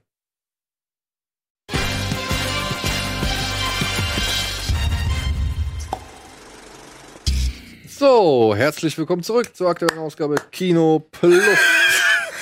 hey, hey. Eine Runde Applaus. Okay, okay. Das war fürs folgende Thema. Genau. Fürs folgende Thema kriegst du eine Runde Applaus. okay, okay, okay. Mein Denzel Washington. Okay. Denn es gibt nicht so wirklich spannende News diese Woche. Muss ich leider sagen. Jetzt auch, darauf, darauf hast du uns jetzt geteased und Genau. Das Cool. ist äh, ein bisschen ein Downer jetzt. Ja. Deswegen habe ich gedacht, sorgen wir doch einfach mal für eigene News, beziehungsweise für eigene Inhalte und stellen mal wieder ein paar Filme vor, die man entweder aus den Augen verloren hat, über die man äh, noch bisher zu wenig geredet hat, über die man schon mal gerne wieder reden wollte, die irgendwie auch vielleicht ein kleiner Geheimtipp sind und so weiter. Deswegen gibt's jetzt eine schöne Runde Ghost in the Shelf. echt ein guter Name. Ja, so. Ach, da möchte gibt's gar kein Intro. Nee, da gibt's kein Intro. Haben wir noch nicht. Kommt noch irgendwann. Ghost in the Shell. Das Wer Eddie. möchte anfangen? Ich kann gerne anfangen. Ich war ja, wie viele wissen, war ich ja gerade auf der E3 in LA und war dort als designierter Fahrer unterwegs. Was bedeutet dass ich jeden Tag mehrere Stunden lang äh, über den Freeway fahren musste, den zähfließenden Verkehr in der Rush Hour und so weiter. Und ähm, bei der Hitze und so weiter. Und da habe ich mir gedacht, ähm, fuck, es gibt doch einen Film, der genau dieses Gefühl perfekt abbildet, ähm, nämlich von Joel Schumacher aus dem Jahre 93. Er nennt sich Falling Down mit Michael Douglas und Robert Duval. Ähm, ist ein Film, der damals, äh, der übrigens hier ab 18, ne? Was völliger War der Wahnsinn damals ist. Der ab war in, 18? nee, der war in Deutschland war der ab 12, aber in Amerika ist der ab Passiert verdammt 18 wenig dafür, ja. weil äh, der halt einfach die gesamte Struktur des, der Amerikaner hinterfragt und eigentlich ich weiß nicht, warum der ab 18 ist. Es ist, es ist Quatsch. Aber er wurde damals auch ähm, in Deutschland wurde so, oh, der Amoklauf. Wollte ich gerade sagen, weil es was von Amoklauf Ja, hat. Vielleicht ja. Dabei Weil das konnten es irgendwie verstehen, warum er so am Ja, es, es ist vielleicht ein bisschen, weil er, weil er, ja. es ist halt, äh, Michael Douglas spielt natürlich so einen Anti-Held, der, ähm, der, bei dem irgendwann die Synapsen durchgehen, der im Prinzip ein einfacher äh, Mensch ist, ein einfacher Arbeiter, ein, äh, so ein Blue Collar, wie sagt man, so ein Collar, White Collar, oder? Hä? Collar? Ich weiß es gerade auch nicht. Service ist. Ja, so er halt Ja. mit, mit, mit Krawatte und Hemd und ähm, im Stau steht, die äh, äh, es geht nicht voran, er, regt sich auf über die Bürokratie und dann geht er irgendwann zu Fuß durch Los Angeles und wird mit dem ganzen Er will doch nur nach Abschaum- Hause, oder? Er will eigentlich nur nach Er Hause. nur zu seiner er verlässt sein, er er lässt sein Auto ja. einfach im Stau stehen und geht zu Fuß. Und will einen Burger kaufen. Damit nimmt das Unheil seinen Lauf. Und genau, und er wird dann einfach nur mit der mit dem ganzen Abschaum und der Scheiße und der gesellschaftlichen Kacke und Bürokratie und all dem, was eigentlich Kacke läuft, wird er konfrontiert und ähm, alle kommen ihm irgendwie dumm und irgendwann dreht er halt einfach durch. Und eigentlich will er immer nur von er will zu seinem, glaube ich, zum Geburtstag seines Sohnes nach Hause rechtzeitig. Ich glaube, das, wenn ich das recht in Erinnerung Tochter. habe. Oder Tochter. Und ähm, rastet aber halt dann irgendwann aus. Eigentlich ist man aber immer auf seiner Seite. Es ist so ein bisschen, heutzutage würde man sagen, "Nö, ist halt ein Larry David-Moment. So, ähm, guck, da wird er zum Beispiel überfallen oder da soll er überfallen werden und es endet halt damit, dass er die Typen verprügelt. Ja, aber er wechselt auch immer die Waffen. Mit jeder, der, jeder, Ja. der ihn überfällt, dem nimmt er die er Waffe mehr ab. Waffen, ja. Nachher läuft er mit Maschinengewehren durch die Da hast du dann so eine Kapitalismuskritik von den Golfern und so weiter und er, äh, und die Reichen und er wird halt immer saurer. Und es ist eigentlich ähm, ja, ein sehr, sehr, sehr gesellschaftskritischer Film, der aber auch irgendwie mega Spaß macht. Du hast halt Robert Duval, diesen, der, der den Kopf spielt, der diesen vermeintlichen äh, Amoklauf. Es ist ja kein Amoklauf, aber äh, ne, es ist ein bisschen Amoklauf. ähm, der, das, der, der ihn halt im Prinzip fangen soll und im, im Laufe des Films natürlich feststellt, eigentlich ist es ein guter, eigentlich ist es, eigentlich hat der Mann Ja, das ja. Herz am rechten eigentlich ist er gar nicht böse, sondern er ist eigentlich ein Opfer der Umstände, äh, aber natürlich auf diesem Selbstjustiztrip und Aber er ist schon verrückt, ne? Ja, es wird. Weil er hat ja, Ja. er hat ja den Job, er tut ja so, als hätte er einen Job. Und er hat ja den Job schon gar nicht mehr. er kommt quasi nicht damit klar, dass er, dass er halt arbeitslos Ja, ist. dass die quasi Gesellschaft seiner ihn Familie keinen hat, Nutzen mehr hat und dass die ja. Gesellschaft keinen Nutzen findet. Also es ist mega, mega gut gemacht eigentlich und super schön zu sehen. Das ist die einzig dumme Szene. Weil er irgendwie, ich denke mir jedes Mal, er schießt nach unten, aber diese Rakete fliegt Ja, geradeaus. Wollt ihr mich Das verarschen? war nur für den Trailer, ey. Aber so ist doch scheiße. Das hat, in dem Moment hat der Film für mich verloren. Ja. Aber bis dahin ist er gut. Genau, und das ist auch eine, aus einer Zeit, in der, äh, zu der ähm, Michael Douglas halt einen Riesenspaß daran hatte, einfach schwierige Rollen zu spielen oder Anti-Helden oder, oder Unsympathen Die macht die und so. Optik auch der viel, hat dieser den, der hat so zu der Zeit genau zu diesem Boston-Schnitt und so, der hat zu der Zeit halt so, ich glaube so sechs, sieben oder zehn Jahre lang halt nur solche Filme gemacht. Und ich, ich finde das auch richtig toll. Ich habe den auch vor ein paar Jahren wieder gesehen und ich war überrascht, dass der handwerklich und und looktechnisch so wahnsinnig gut aussieht. Ne? Also auch kameramäßig. Du hast, das ist, manchmal guckt man zurück und sieht so Filme und denkt so, ja, gute Geschichte, aber sieht irgendwie nicht gerade teuer aus. Und bei dem ist es so, da ist beides irgendwie cool. Ne? Also Kamera ist ganz toll, Inszenation, äh, Inszen Inszenierung ist toll, Darsteller sind toll, total fesselnd. Also ich finde auch, ist auch so ein, ist ein guter Geheimtipp, finde ich, falls ist, man ist den ein nicht guter kennt Film, wenn man nicht kennt. Also wie gesagt, aus unserer aus unserem Alter kennt den fast jeder, weil der schon ein großer Kino-Release damals war und glaube ich auch viele drüber gesprochen haben. Es gibt dieses, das ist jetzt nicht das Original Filmplakat, aber es gibt dieses Plakat, wo er halt auch mit dem Koffer und der Pumpgun da irgendwie so steht und es war auf so einem Block, ne? aber es war schon cool. Ich, der 93, das heißt, da war ich 14, war natürlich schon so, fand ich schon cool auch. Also ich habe den jetzt nicht, ich habe die Gesellschaftskritik natürlich irgendwie ähm, schon auch verstanden, aber mir ging es vor allen Dingen darum, dass Michael Douglas da mal durch Los Angeles geht und aufräumt. So. Also mir spricht die Szene mit dem Burger immer noch am meisten. Immer. Können Sie mir sagen, was an diesem Bild falsch ist? Das ist so ein Zitat, wo er den Burger kriegt und das vergleicht mit dem Bild vom Burger im Laden und er sagt, können Sie mir sagen, was an dem Bild falsch ist? Nachdem er eigentlich Frühstück haben wollte, Ja. war drei Minuten zu War- spät. Genau, drei Minuten zu spät. Sorry, nicht auf, Sir. ja, irgendwas. It's no bra- Aber das ist halt können wirklich, die das nicht und das ist auch so was, was ich halt jetzt in LA gemerkt habe, gerade die Security Guards bei der E3, das ist halt wirklich Fluch und Segen in Amerika, aber die halten sich so strikt an ihre Vorgaben und die sind wie Roboter dann teilweise. Das ist so krass. Du gehst aus einer Absperrung raus, also da war eine Absperrung, das war bei, bei Microsoft, du gehst so raus und da sind so zwei Securities und dann denkst du, ah, ich habe noch was vergessen, ich will noch mal rein und die lassen dich nicht mehr rein. Da, wo du gerade herkommst, so, no sir, that's no entrance. Ja. Und ich sehe, I just came this way. I just need to go. No, please take the usual. Also die lassen dich dann nicht Ich- mehr ja. diesen einen Meter. Du musst dann den ganzen Weg außen rum gehen. Und wärst du einfach nicht diesen einen Schritt gemacht, wäre es kein Problem gewesen. Noch ein Beispiel. Ich hatte bei der Messe musst du dein Badge beantragen, diesen, diesen Ausweis, beim E3-Ausweis. Den musst du aber in der Messe dir abholen. Ich gehe dahin, da war Security mit so äh, Metal-Detektoren. Hab mir den schon am Vortag geholt, hab dieses Badge. Du kommst da rein, wenn du sagst, I need to go in to get my badge. Okay, this way, so dann kommst du durch. Am nächsten Tag wollte äh, jemand anders dich holen und ich wusste ja, wo es ist, also bin ich mitgegangen, hatte mein Badge schon da und dann gesagt, mit Badge den Hintereingang. Und ich habe gesagt, wenn ich den, wenn ich den jetzt versteckt hätte und gesagt hätte, Ja. ich muss da rein mein Badge holen, wäre ich durchgekommen. Ja. Aber dadurch, dass ich ein Badge hatte, bin ich nicht mehr reingekommen und musste 20 Minuten ums Gebäude laufen. Und ich habe mir gedacht, das kann doch nicht.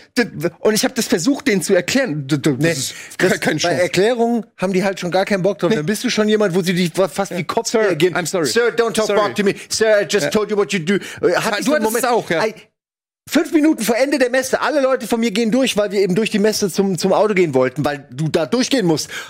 Und der ging nicht wo, ich ging ihr zu schnell. Das war das Argument. Ich bin zu schnell gelaufen. Dabei war da vorne erst der, wo ich mein, und 100 Meter vorher passte mich ab und meinte so, hey, uh, sir, don't so, und wollte quasi, dass ich nicht weitergehe. Und ich hab's nicht gerafft, hab so gesagt, hey, but I need to go, hey, sir, don't talk back, please go. Und dann kam ihr Supervisor, meinte so, was sag mal, spinnst du?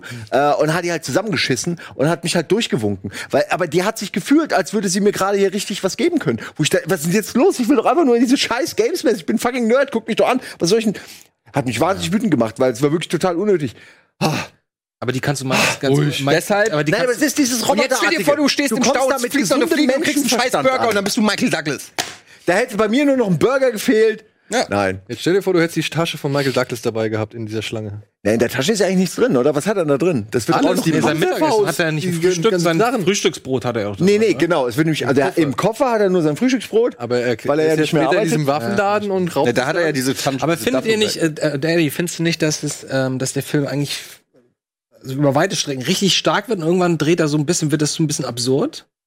Also Ja. spätestens bei den Nazi im Nazi-Keller, da habe ich gedacht, Ja, ah, es wird- glaube ich es- das nicht mehr Ja, so. Also es ist alles aber cool. es gibt ja diese ja, na sicher, aber Nazi-Sammler, es ist halt, ne? es ist halt so, diese Etappen sind halt, Ja. die steigern sich natürlich in Ja, der er geht ja dann auch über den Golfplatz, kommt dann zu den Reichen, Ja, klettert ja, da klar. über den Zaun und so. Es ist natürlich ist es eher heutzutage, heutzutage ist es, würdest du das, glaube ich, so würde so nicht mehr gedreht werden. Das ist ein bisschen übertrieben vielleicht. Heutzutage drehst du The Purge. Ja, Aber auch interessant, dass Joel gibt's Schumacher, dass Joel Schumacher so ein guter Regisseur war Ja. und ein paar Jahre später halt genau das Gegenteil. Ich glaube, hat er war doch der der hat doch Batman, Ja, beide. Robin. Batman Forever. Kannst mal sehen, ey. Sowas Gutes macht er wie Falling Der Down. und Flatliners drei Jahre hat er der auch später. gemacht, der auch ganz geil ist, der aus den 80ern. Tja. Ja, und Julia dachte er wohl jetzt, jetzt spielt er in der großen Liga und dann macht er so einen Schrott plötzlich. 8 Millimeter. 8 mm ist auch so richtig peinlich, ey. ich meine, den kann man sich angucken, aber das ist schon ein bisschen albern. Ach nee. Muss Was habt ihr denn noch so für äh, geile Antje, was hast du mit Ghost dabei? in the Shelves? Ja, ich habe einen Film mitgebracht, den keiner von euch bei Letterboxd gelockt hat. Deshalb dachte ich mir, könnte es wirklich ein Geheimtipp sein. Und was ich sehr sympathisch finde an dem Film, ich nenne gleich den Titel, ist, ich bin mal, der ist generell nicht oft gelockt worden bei Letterboxd, aber alle Reviews, die da stehen, steht, boah, hätte ich ja nicht gedacht, der ist ja ganz gut.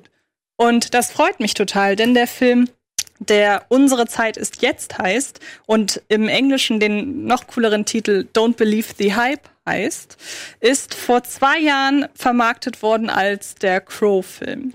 Und zwar falsch. Nee, Antje. Ich habe jetzt schon keine Lust. Nein, mehr. nein, nein, nein, nein, komm, scheiß doch. Und- raus! Und das ist dem Film, glaube ich, zum Verhängnis geworden, dass er als der Crow-Film vermarktet wird. Was soll denn, das heißen, der Crow-Film? Denn Crow, Crow spielt eine Rolle, der Rapper. Aber es ist kein Film über Crow. Es ist nicht der Bushido-Film oder was auch immer. Ähm, Ja, spielt er sie denn gut? Na gut, er hat die Maske, ne? er spielt sich selbst. Und es geht mehr oder weniger darum, dass er einen Film inszeniert haben möchte und er ruft einen Wettbewerb aus. Und auf, Diese YouTube-Geschichte, ne? hat nichts mit YouTube zu tun. Aber gab einen Aufruf dafür, glaube ich mal. Ja, damals. er hat einen Pitch Das gehabt. weiß ich nicht. Doch, er hat sein, das steht hier hinten drauf, deshalb weiß ich. Crow fordert Fans und Profis auf, einen offenen Pitch-Wettbewerb Ideen zu seinem geplanten Kinofilm vorzustellen. Das ist die Handlung. Das hat aber nichts mit das das Ach, das hat nicht wirklich stattgefunden? das spielt, das ist die, das ist die äh, fiktionale Handlung dieses Ah, okay. Films. Er ruft also auf, äh, sagt, ich möchte einen Spielfilm drehen und daraufhin melden sich ganz viele und drei kommen in die engere Auswahl. Das eine ist ein Herr, der sagt, ich möchte einen Film darüber machen, wie Crow in, ich glaube, 20 Jahren äh, wie er da lebt. Ähm, der andere möchte einen Animationsfilm darüber drehen, wie die ganze Sache mit der Maske zustande gekommen ist. Und die dritte Dame möchte einen Dokumentarfilm drehen. Und ähm, das Ganze ist so ein bisschen aufgebaut wie ein Episodenfilm, aber eigentlich ist es gleichzeitig auch noch eine Romanze und halt eben, dann gibt es dazwischen den Animationsfilm-Part. Und ähm, es tat mir damals in der Seele weh, wie der Film abgestraft wurde. Ich weiß noch, ich saß alleine im Pressescreening. Es waren mehr Security-Leute da als Presseleute. Zwei Security-Leute und ich, aber- die den geguckt hat. Ich meine, Crow ist doch nicht umsonst, wenn er ist bekannt und so. Ich, die, meine Frage ist doch eher, wenn sie es so vermarktet haben, hat das dann überhaupt nichts ge genutzt oder wie? Also, ich meine, das Nee, macht man also- ja nicht, weil man weniger Zuschauer Also haben das. Problem, also zum einen weiß ich nicht, ich war jetzt nie der größte Crow-Fan und weiß nicht, inwiefern es sich damals gelohnt hat, mit ihm zu werben. Zum anderen hat der Film dafür, dass man ihn mit als Crow-Film beworben hat, aber auch verdammt wenig damit zu tun. Man hätte die Rolle auch mit jemand ganz anderem besetzen. Man hätte auch sagen können, das ist Superstar X, den haben wir uns jetzt für diesen Film ausgesucht oder den haben wir für diesen Film erfunden, weil es geht nicht um ihn. Es gibt, also es kann helfen, wenn man die Crow-Musik jetzt nicht völlig scheiße findet, weil hin und wieder Musik von ihm eingeblendet wird als Hintergrundmusik. Es gibt auch eine sehr große äh, Montage zu einem, zu einem seiner Songs, aber ansonsten hat es mit Crow in dem Sinne überhaupt nichts zu tun. Es geht wirklich nur, es ist eine Liebesgeschichte und es ist eine, die wirklich gut aussieht. Ich meine, das ist deutsches Kino und das sieht nicht aus wie deutsches Kino. Das waren damals Bilder, die auf die Leinwand gehörten, wo sie auch immer noch hingehören. Es ist einfach, ja, so eine Mischung aus Love Story, bisschen Metafilm, dann ähm, man versucht so eine Art Background Story zu inszenieren, von der ich aber nie den Eindruck habe, dass sie wirklich als die Backstory von Crow verkauft wird. Ähm, und ja, es ist einfach wirklich ein charmanter, lustiger, technisch sehr starker und wahnsinnig selbstironischer Film. Ich meine, der Film fängt mit einer dreiminütigen Actionsequenz an, weil der eine Typ halt seine Idee vorstellt und sagt, ich möchte Crow als Gangsterfilm inszenieren und dann kommt Schnitt in den Castingraum. Ja, geile Idee, können wir uns aber nur drei Minuten leisten. So, das ist der Anfang.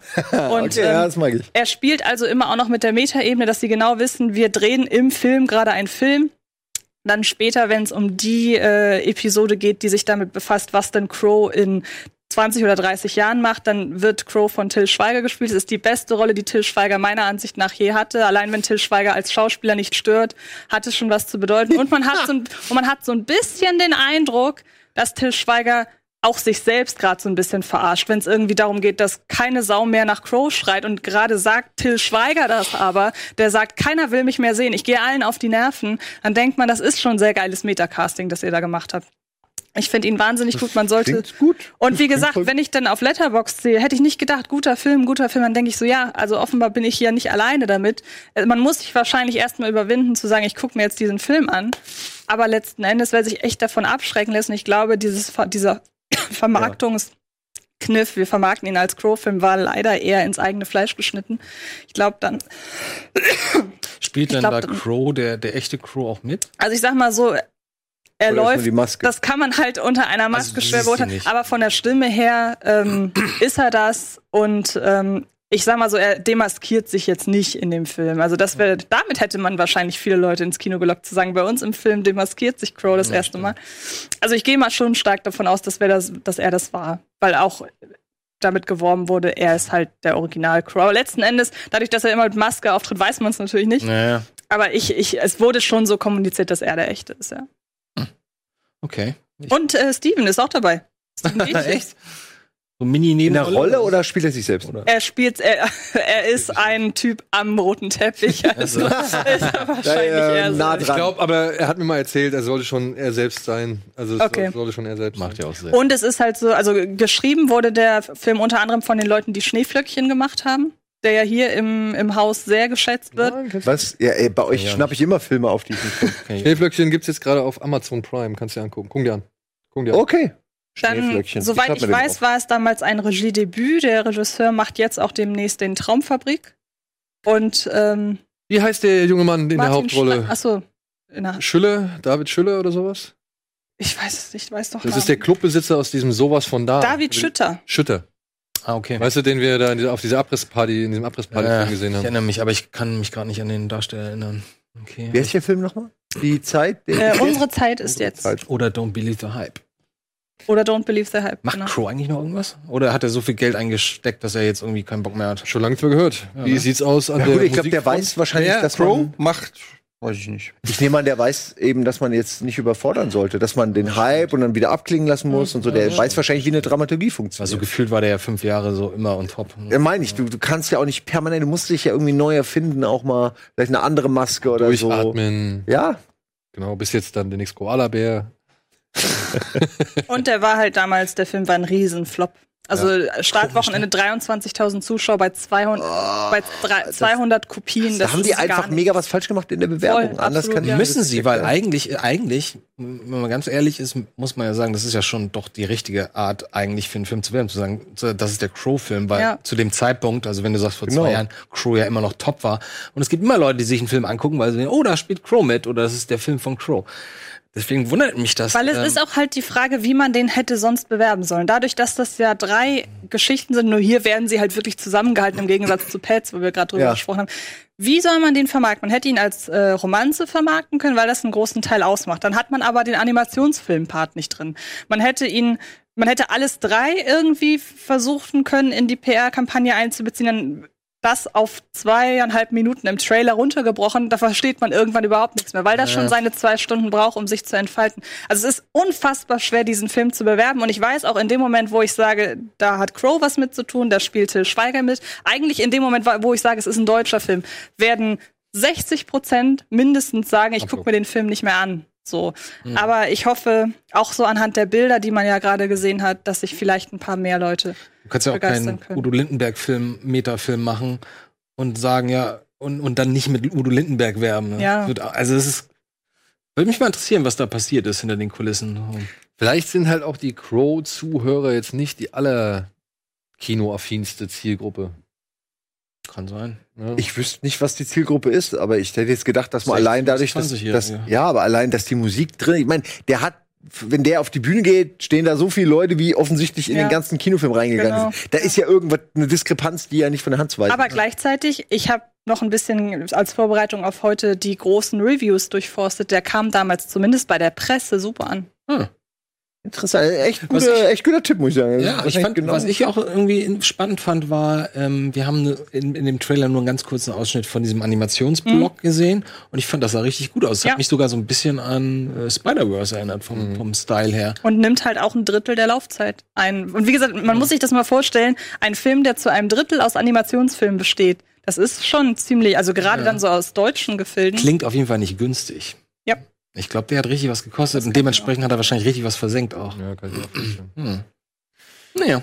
Gut, ich würde mal weitermachen. Ich mache auch kurz. Ähm, ich habe mir einen Film ausgesucht, über den habe ich schon lange nicht mehr gesprochen. Den wollte ich unbedingt mal wieder besprechen. Es ist der dritte Film der Coen Brothers Ah. und er heißt Miller's Crossing.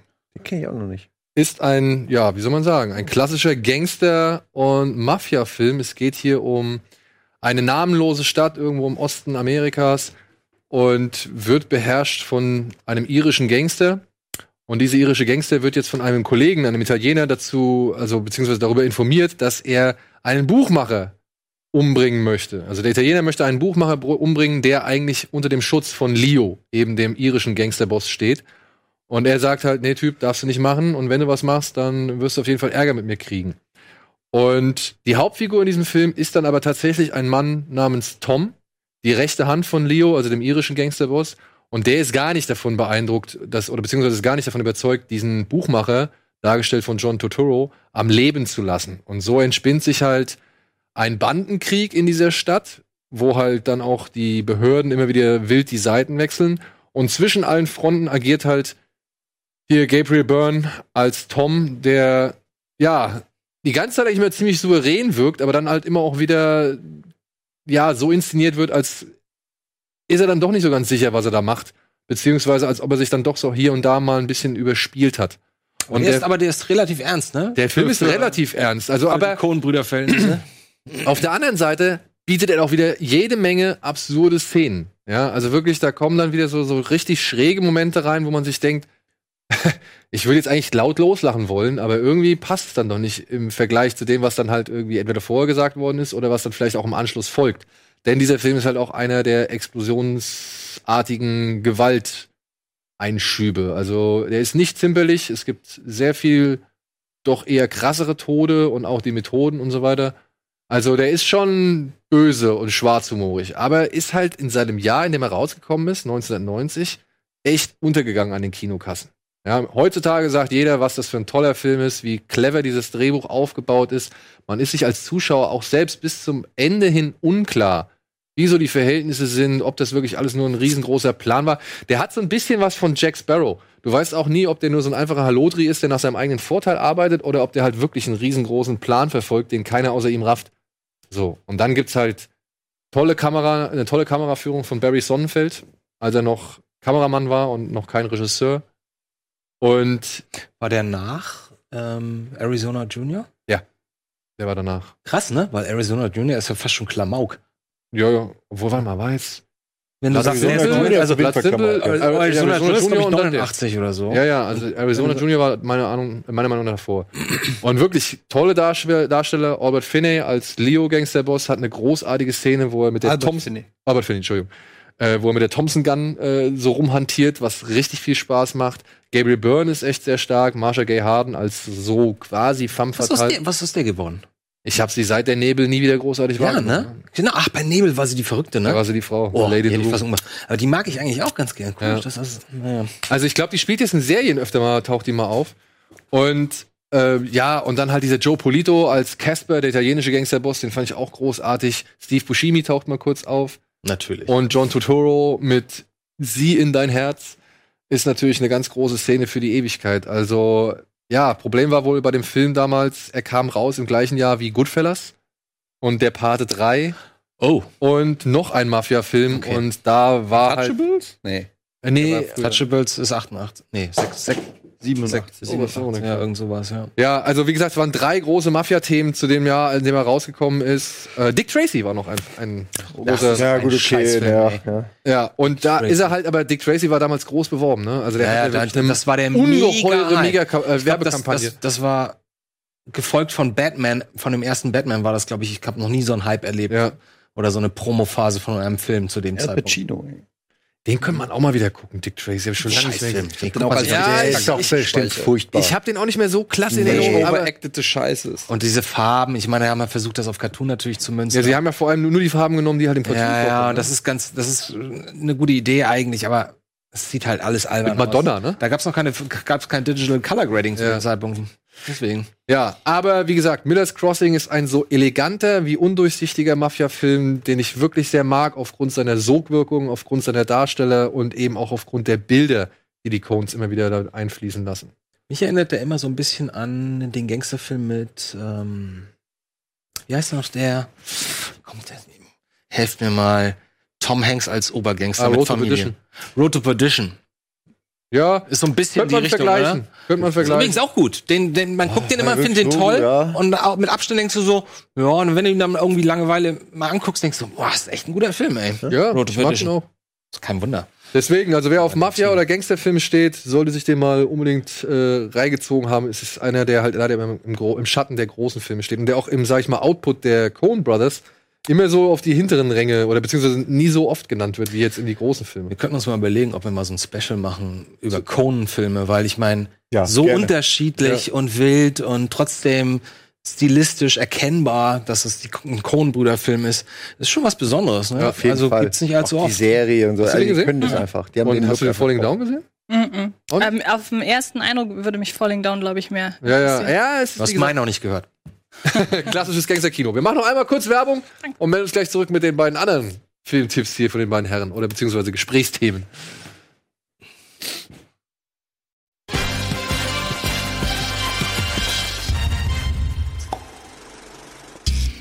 So, willkommen zurück zu unserem letzten Part für diese heutige Ausgabe von Kino Plus mit Antje, mit Andy, mit Simon, mit Etienne und mit mir. Und wo wir beide schon erwähnt haben, ja, ihr habt noch zwei Titel offen. Ja. Ich würde sagen, wir warten mit deinem noch kurz ab, weil ich glaube, diesen Film, da können wir weiter breiter drüber reden. Ja, ich würde erst Andy einmal den Vorzug lassen. Weil Natürlich. von dem Film sollte man auch nicht zu viel verraten, ne? Von meinem? Ja. Äh, es ist schwierig. Also, ich würde ganz gerne mal einen Film aus den 70ern, aus den goldenen Paranoia-70er Jahren in, ins, ähm, ins Boot werfen. In den, Rennen schmeißen. ins Rennen ins Rennen in den werfen. Ring werfen. Äh, Wenn ich bin wirklich, also ich muss, ins Rennen schicken. muss mich schon im Vorfeld entschuldigen. Ich bin wirklich, wirklich nicht wach. Ähm, äh, es geht um den Marathonmann, The Marathon Man, äh, von Robert nee. Fleischer. Wie heißt Ah, der? ist noch? aber echt. Das denn? Das Nee, Fleischer? Äh, Hoffmann. Nee, der Regisseur. Richard. Richard Fleischer, ne? Ähm, mit, ähm, mit, äh, oh Gott, meine Kopf, das gibt's doch nicht. Das ist doch nicht schlimm. John Schlesinger ist das aber. John Schlesinger. Okay. Ähm, mit Dustin Hoffman und Roy Scheider. Ich habe den lange Zeit nicht gesehen. Ich weiß nur, dass ich den als Kind sehr gut fand. Ist das nicht basierend auf Stephen King beziehungsweise Nee. Richard Bachmann? Schlesinger. Nee?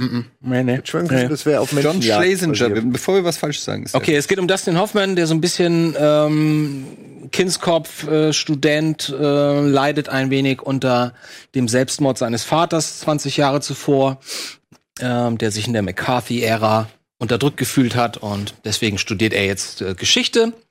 Äh, er heißt Babe, aus welchem Grund auch immer. Ich glaube, das ist sein zweiter Vorname. Ähm, parallel dazu kommt sein Bruder ins Land, von dem er denkt, es wäre irgendwie so ein Business-Vogel. Das ist Roy Scheider. Und ähm, die Geschichte dreht sich aber eigentlich eher um diesen Herrn, nämlich ähm, das ist natürlich der gute, mein Kopf nochmal, Laurence Olivier, der einen Nazi-Arzt spielt auf der Flucht. Und dieser Nazi-Arzt hat in Auschwitz ähm, jüdischen Gefangenen Diamanten gestohlen, von denen er jetzt quasi in Südamerika im Dschungel lebt.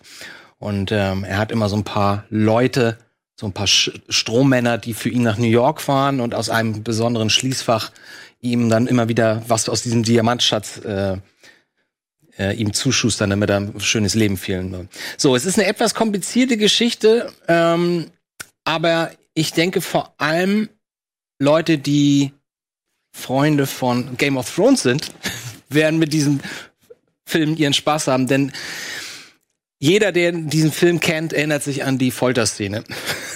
Und ich sag nur einfach mal, es geht um einen Zahnarzteinsatz bei Dustin Hoffmann.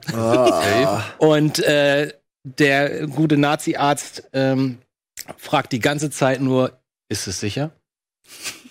Und Dustin Hoffmann weiß überhaupt nicht, was der von ihm will. Wird einfach entführt, wird in, wird in einen Raum geste gesteckt, wird festgekettet und dann kommt der Nazi-Arzt und fragt ihn, ist es sicher? Ist es sicher? Ist es sicher? Und Emma, was, was? Meinen Sie, meinen Sie mich? Meinen Sie mich? Ist es sicher? Und dann kommt er ganz langsam mit seinen ganzen Zahnunterlagen und fängt an. Ey, das ist so gemein und so Ekelhaft. spannend. Ähm, und der Film wird zu Recht immer damit ver äh, verbunden und vor allem auch mit dem Bösewicht, der immer in allen Listen von die besten Filmbösewichte immer irgendwie in den Top 30 drin ist. Ähm, Wie heißt der Christian Xell oder Xell, der wird natürlich, der wird im Film The White Angel, äh, der weiße Engel genannt, was natürlich Anspielung auf ähm, Mengele? Mengele ist. Natürlich. Und äh, aber darüber hinaus hat der Film so bestimmt vier, fünf richtig spannende, richtig gut gemachte Szenen zu bieten, abgesehen von einer wirklich coolen Geschichte. Ähm, und ich bin halt Fan von diesen 70er Paranoia-Filmen. Ne? Ich bin Fa Riesenfan von ja, äh, Die Tage des Kondor zum Beispiel, der so ähnlich funktioniert, wo einfach nur irgendwer merkt, man wird verfolgt und bedroht. Man weiß aber nicht von wem oder wann. Und das passiert dem guten Marathonmann äh, Dustin Hoffmann, der parallel gerade versucht zu joggen, was ihm später im Film durchaus zu, zu Hilfe kommen wird. Ähm, der ähm, wir sind immer nur bei der Kamera bei ihm, wenn irgendwas passiert. Ne? Also manchmal wird in seine Wohnung eingebrochen und er ist gerade in der Badewanne und er hört plötzlich ein Geräusch und dann guckt er und dann ist wieder alles still. Und dann plötzlich fängt, merkt er, wie jemand, also er von innen in der Wohnung sieht, wie jemand plötzlich anfängt, die, Oh, die Tür aufzuhoben. Und, und er will Absoluter fliehen, aber er kann nicht fliehen und so. Und solche Szenen gibt's diverse Male, auch mit seinem Bruder Roy Scheider. Ähm, Roy Scheider hat so ein paar Überraschungen zu bieten. Das muss damals sehr spannend gewesen sein, weil das war irgendwie ein, zwei Jahre nach äh, der Weiße Hai und er war quasi auf einmal Megastar. Und ich hatte das auch vergessen, was, welche, welche, welchen Gang die Geschichte seines Charakters nimmt. Ich will es auch nicht verraten, aber als ich den irgendwie vor zwei Jahren das letzte Mal gesehen habe, hat mich jetzt ziemlich überrascht. Ich so, äh, ach so, das habe ich gar nicht so in Erinnerung gehabt. Ähm, also viele Überraschungen, sehr spannend, wirklich richtig gute Regie und richtig guter Schnitt. Mit ganz viel wird mit Ruhe gearbeitet und Spannung. Und alles hat Funktion. Das Einzige, was man an vielleicht ein bisschen ankreiden könnte, wäre, das Finale ist nicht ganz so stand, nicht ganz so stark wie der Rest. Aber wenn man weiß, dass der Film eigentlich in der ersten Schnittversion um einiges brutaler war und blutiger äh, und dass Leuten bei Testverführungen übel geworden äh, sind im Kino Gut, gut. und sie es leider deswegen entschärft hatten. Ich würde gerne, ich hätte gerne mal die Version gesehen, die, Komisch, die dass da keine, Version. nicht irgendwann eine rausgebracht Scheint es nicht mehr zu geben, das Rohmaterial. Äh, also ich kann das wirklich nur, ähm, wirklich nur eine Empfehlung dafür aussprechen. Das ist ein ganz, ganz, ganz toller Film. Und ich gucke mir den immer wieder gerne an. Der Marathonmann Okay. mit Dustin Hoffman, Roy Scheider und Ist das sicher? Laurence Olivier. Ist das sicher? Das ist sicher. Ist das sicher? Und wer immer neugierig auf die Szene ist, braucht man eigentlich nur ist es sicher bei YouTube eingeben oder so. Und ähm, ja. Ohne dass ich ihn gesehen habe, weil ich dachte, offensichtlich Hast wäre ein anderer Film. Erinnert mich das an die Picard-Folter-Szene, wo, so, wo er sagen soll, da sind zwei Lampen, aber es sind drei. Das, ist ist eine auch, ganz also schlimme ich, ich bin mir ganz sicher, dass viele Sachen und ganz klar auch Game of Thrones und ich sage jetzt mal Staffel 3 ungefähr in der Mitte, gibt's einen ganz großen Plotpoint ähm, und ist 100% inspiriert davon, weil es ist genau das gleiche, was in dem Film passiert. Weißt du, was ich meine? Ich kann mir schon denken, was du meinst, ja. Mit dem FBI und so. Ja, ja. ja okay. Ähm, FBI bei Game of Thrones? naja, Ja, das, ich will jetzt nicht verraten, worum es da geht, Idee. aber ähm, es, es gibt eine, es gibt, naja, ich will es nicht verraten. Es ist wirklich ganz. Nein, sollte man sich angucken. Ist schon, Ja. ist schon überraschend. Ja. Ist schon überraschend. Und gute Kamera und auch interessant zu wissen, das war die, der erste Film, in dem eine Steadicam benutzt wurde. Oh, Weil die ganzen Jogging-Szenen von ihm, ähm, dafür hat der Kameramann extra eine Steadicam äh, Gebaut? ja. Erfunden? Das war der erste Film, der rauskam. Das ist nicht der erste, der gedreht wurde, aber das ist der erste, der rauskam mit dem Einsatz von Steadicam. Wenn er, der, geht halt ständig in New York joggen da am Central Park und die Kamera fliegt neben ihm her und neben den Füßen. Das muss damals auch toll er ist auch gewesen gut sein. in Form, offensichtlich auch trainiert dafür. Ey, ich meine, Dustin Hoffman hat sich auch mit vielen Leuten während des Drehs angelegt, weil er halt so ein Method Actor war. Der ist dann immer, der wollte nicht einfach sagen, ich komme jetzt gerade vom Joggen, ich bin müde. Der ist dann Der einfach einen Kilometer, der ist Ja. einen Kilometer losgelaufen. Alle mussten warten, damit er zurückkam und dann war er total aus der Puste und dann war das authentisch. Der hat sich auch, äh, der wird irgendwann fast ertränkt in der Badewanne. Und da haben, hat er ihm gesagt, drück mir nur nicht den Kehlkopf ein, aber drück, halt mich drunter, bis, bis, ich gebe dir einen Tipp, bis ich das nicht mehr kann. So. Und Laurence Olivier fand das irgendwie ganz komisch, hat er nur zu ihm gesagt, versuch's doch einfach mal mit Schauspielen statt Method, Method Acting. Ähm, aber das Ergebnis ist toll. Die sind alle richtig, richtig gut, ey. Und ähm, der, der Bösewicht hier, Laurence Olivier, dachte auch, das wäre seine letzte Rolle, weil er halt Krebs hatte zu dem Zeitpunkt und dachte so, der war total krank, der war ständig auf, ähm, auf Schmerzmittel und, und äh, Krebsbehandlung während des Drehs, kam ihm aber wiederum zugute, weil er diese seltsame Performance dann gemacht hat. Der ist so ganz, den kannst du nicht greifen, ne? Du kannst ihn nicht lesen und guckt immer so seltsam und hat dafür auch, hat, hat das auch eine Oscar-Nominierung für beste Nebendarsteller. In der besten Nebenrolle damals. Ah, jetzt habe ich Bock, den zu gucken. Ist echt ein guter Film, kann ich dir geben, äh, kann ich dir ausleihen. Ja, echt komisch, ne, dass so ein Klassiker ist, man, aber man kennt so viele Sachen nicht, ne? Du bist durch. Aber ja, dein Film. Ja, also äh, zumindest mich hat's gefreut, dass du den Film nicht kanntest und ich möchte auch noch dazu sagen, ich habe den Film eben noch schnell geswitcht. Ich hatte erst Ach so, Dirty stimmt. Dancing, weil ich schnell überrascht wurde. Äh, so, ey, du rufst mich an. Ich war gerade mitten wirklich, ich stand in einem Fake Fahrstuhl bei Biodynamic, wo wir Werbespots gedreht haben. Und, ey, nenn mir bitte mal ganz schnell irgendwie deinen äh, Geheimtipp. Und dann bin ich so im Kopf durchgegangen, mir ist irgendwie erstmal nichts eingefallen. Dann dachte ich, was immer geht. Tremors hatte ich ja schon mal und ähm, äh, Dirty Dancing ist, geht immer. Aber dann habe ich hier gesehen, was sie für geilen Shit macht. Da hab ich okay, komm, jetzt kann ich hier nicht mit einem Geheimtipp Dirty Dancing. Ich dachte, es ging darum, was man mal wieder sehen muss. Und da war ich der Ansicht Dirty Dancing. Aber ist ja auch gut, du kannst ja auch gerne mit Dirty Dancing. Mach ich ein andermal. Beim Thema besten Tanzfilme. Da ist der Platz 1, 2 und 3. Ähm, ich würde aber gerne was anderes vorstellen, deswegen habe ich das schnell geändert. Ähm, zum einen, weil du nicht kanntest, zum anderen, weil wir schon mal drüber geredet haben, nur kurz. Und als drittes, weil mir einfiel, dass ähm, ich habe den damals Wolf empfohlen und äh, der war so echt sehr skeptisch und er ist so ein David Lynch-Fan. Ich meinte, ey, du bist David Lynch-Fan, guck dir den mal an, der hat echt ein paar Elemente, die werden dir gefallen. Äh, und er war mega skeptisch, weil er auch nicht viel von meinem Geschmack hält. Und am Ende hat er mir zu Recht gegeben, dass ich wirklich recht hatte, das ist ein guter Film. Und da habe ich mir gedacht, okay, dann kann ich den auch vorstellen. Monkey Bone, äh, auch hier mit John Turturro, was lustig ist, der spricht nämlich Monkey Bone. Monkey Bone ist in dem Fall der fiktive Cartoon-Charakter, hier der Affe, der von ähm, Hauptdarsteller, der Fraser? natürlich, also Stu Miley heißt der Hauptdarsteller und es ist Brandon Fraser, niemand geringes. Ähm, der wird quasi, äh, steckt in ihm drin und durch eine Psychotherapie lässt er ihn irgendwann raus und wird durch diese Figur eben ein erfolgreicher Comic-Zeichner. Dann aber kommt er ins Koma, klassische, alles irgendwie so klassische aus der Zeit, ne? Und wacht aber in so einer völlig surrealen Zwischenwelt auf, ähm, so ein bisschen, wo alles auch bevölkert ist von seinen Charakteren und ähm, die Leute sind quasi alle Fans von seinen Albträumen, weil er so abgefahrene Albträume hatte, dass die, die das da gucken im Kino. Also die freuen sich immer auf den neuen Albtraum von Brandon Fraser und äh, plötzlich landet der bei denen und ist quasi der mega Superstar und alle finden ihn geil, wollen ihn da aber auch nicht mehr weglassen. Und es gibt quasi nur einen Weg, nämlich nach unten in die Hölle. Da will er aber nicht hin, weil er ist ja im Koma. Und außerdem hat er sich in seine Dings verliebt, in seine ähm, äh, Therapeutin. Ist das Comedy? Äh, das ist das Komische. Es ist eine Mischung Comedy. Es, es ist auf jeden Fall Comedy, aber es ist durchaus auch ein normaler Brandon Fraser Film. Zum Beispiel in diesem Fall kommt dann der Affe zurück, aber natürlich in, in Form von Brandon Fraser und dreht völlig rund.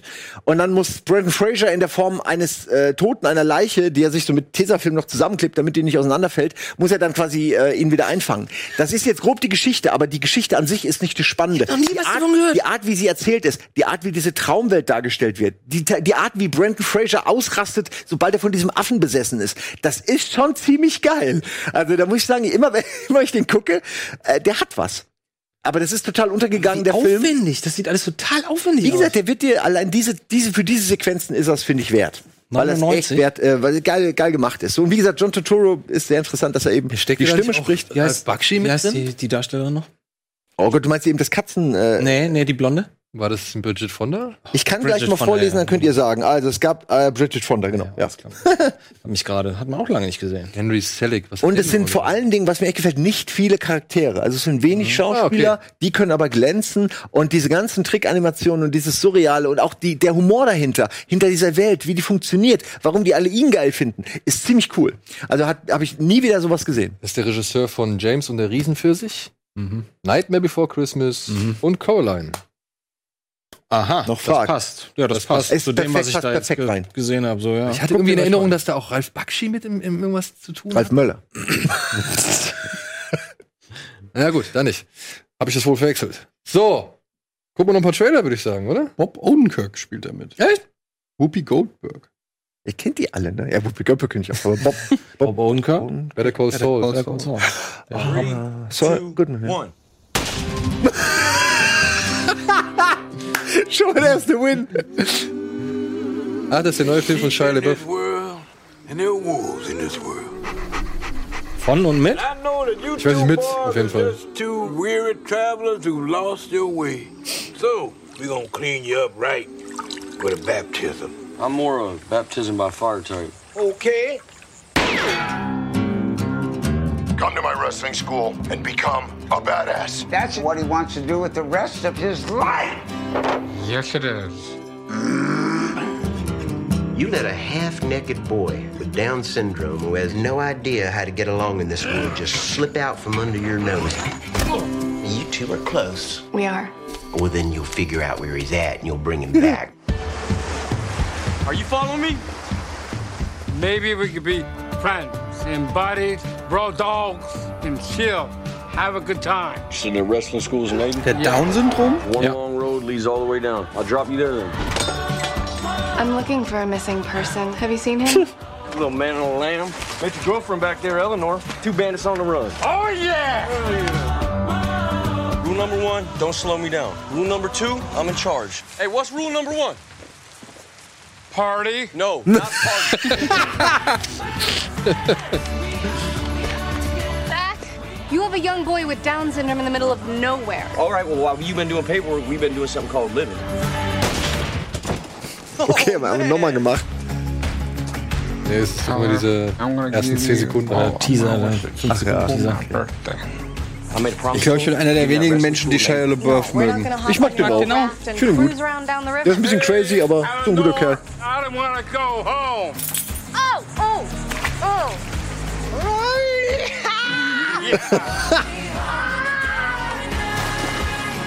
so, how far is it? About that far on the map. Are your fingers to scale? Yep. Ach, John Hawks. I think it's time for us to go back now. We could be a Wie family. so ein Zach Braff-Film. The family you choose. Mann, hast recht. Wrestlers got alter egos. You need a name. Falcon. Peanut butter Falcon!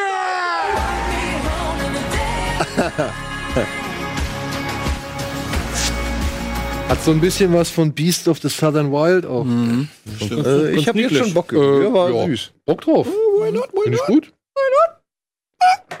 Da ist, Ist das Warum jetzt sie da jetzt noch eine Liebesgeschichte reindrücken, verstehe ich nicht, aber ja, da darf doch auch sein. Warum denn nicht? ja, weil es vielleicht auch reichen würde, einfach eine Beziehung zwischen einem Menschen mit Down-Syndrom und einem Hinterwäldler, die beide irgendwie Wrestler Ja, aber falls guck mal, da das hast nicht du, da hast werden du, du hast die Leute, die auf Freundschaft stehen, du hast die Freunde, die auf Brüderschaft stehen und du hast die Leute, die auf Romanzen stehen. Ja, aber ich hätte gerne noch die Leute, die auf Krieg stehen. Können wir da nicht ein bisschen Kämpfe einbauen noch? Wer weiß, ob sie so sind? Ups. Vielleicht. Oder Übrigens, wenn man so eine Flinte schießt, wird man nicht so nach hinten geflogen. das weiß ich aber auch nur, weil ich das einen Tag Aber es sieht echt gut aus. Ja, Dürfen wir noch einen Trailer schauen?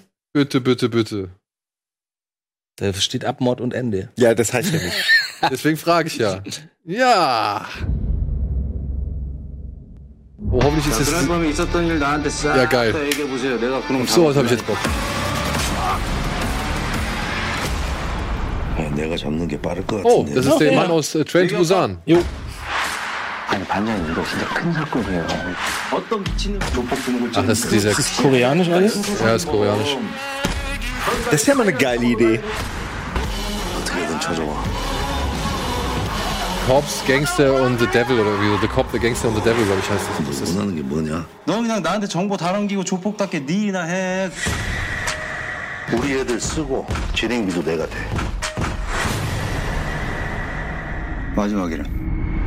Ah, die haben schon drauf. Was ist das? Koreanisch? Ja. Hier er hier, der etwas breitere, den hab, von dem, von dem habe ich vor einiger Zeit einen Film gesehen, der heißt The Outlaws. Der ist auch geil. Geht halt um so Gangs und äh, eine Polizeieinheit, die sich halt auf Gangkriminalität spezialisiert hat. Das ist auch gut, ne? Ich finde den auch gut, ein guter Typ. Äh, den habe ich in Sitches gesehen. Also ich weiß nicht, ob sie schon nach Deutschland geschafft haben. Ja genau, The Gangster, The Cop und The Devil. Ja, habe ich Bock drauf. Ja, ich auch. Cool. Wird direkt aufgeschrieben. Geil, geil, geil. So, Und damit sind wir auch am Ende, ne, oder? Es ist heiß draußen, gehen wir, gehen wir in die Ja, ja. Luft, ne? In diesem Sinne, vielen, vielen Dank. Habt ihr noch was zu sagen? Gibt es noch abschließende Worte? Am Wochenende gibt es ein Kino Plus Spezial Oh, über Matrix, 20 Jahre Matrix. oh, und ich war nicht dabei, Ja, weißt du warum? weil ich mich nicht angemeldet habe, ne? Nee, du warst nicht da. Ach so. Und Keanu Reeves, Ich war Jawohl. nicht dabei. Du warst auch nicht da. Ja, aber wie wollt ihr dann ein gutes Special machen über Matrix? ja, wir haben beide? Wolfgang M. Schmidt unter anderem dabei. Ja, fuck. Wir haben Antje unter anderem dabei. Ja, fuck. Und wir haben die Jungs von Hoaxilla am Start. Die kenne ich nicht, aber cool. Die haben, Nein, wir kennen die. Ich äh, kenne sie nicht im, im Kinokosmos. ja, die haben dieses minutenweise Matrix gemacht. Die haben jede Minute Okay, ja, dann Matrix sind sie die richtigen, ja. Ach, fuck, das kenne ich so. Ja, gut zugegeben, gute, gute Auswahl. Ja, wir versuchen auch noch das äh, Fariadim Frederik Lau Interview so schnell wie es geht an den Start zu bringen. Das müssen wir noch mal gucken. Und ansonsten guckt am Wochenende bitte hier auf dem Sender Haus an Haus.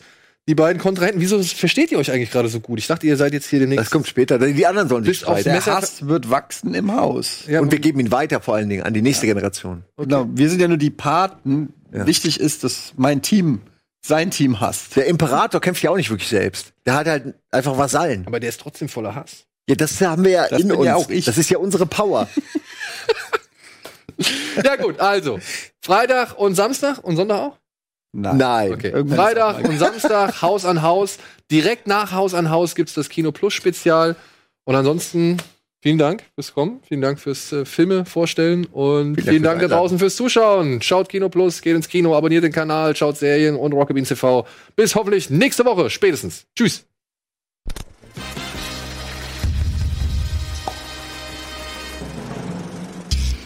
Diese Sendung kannst du als Video schauen und als Podcast hören. Mehr Infos unter rbtv.to/kinoplus.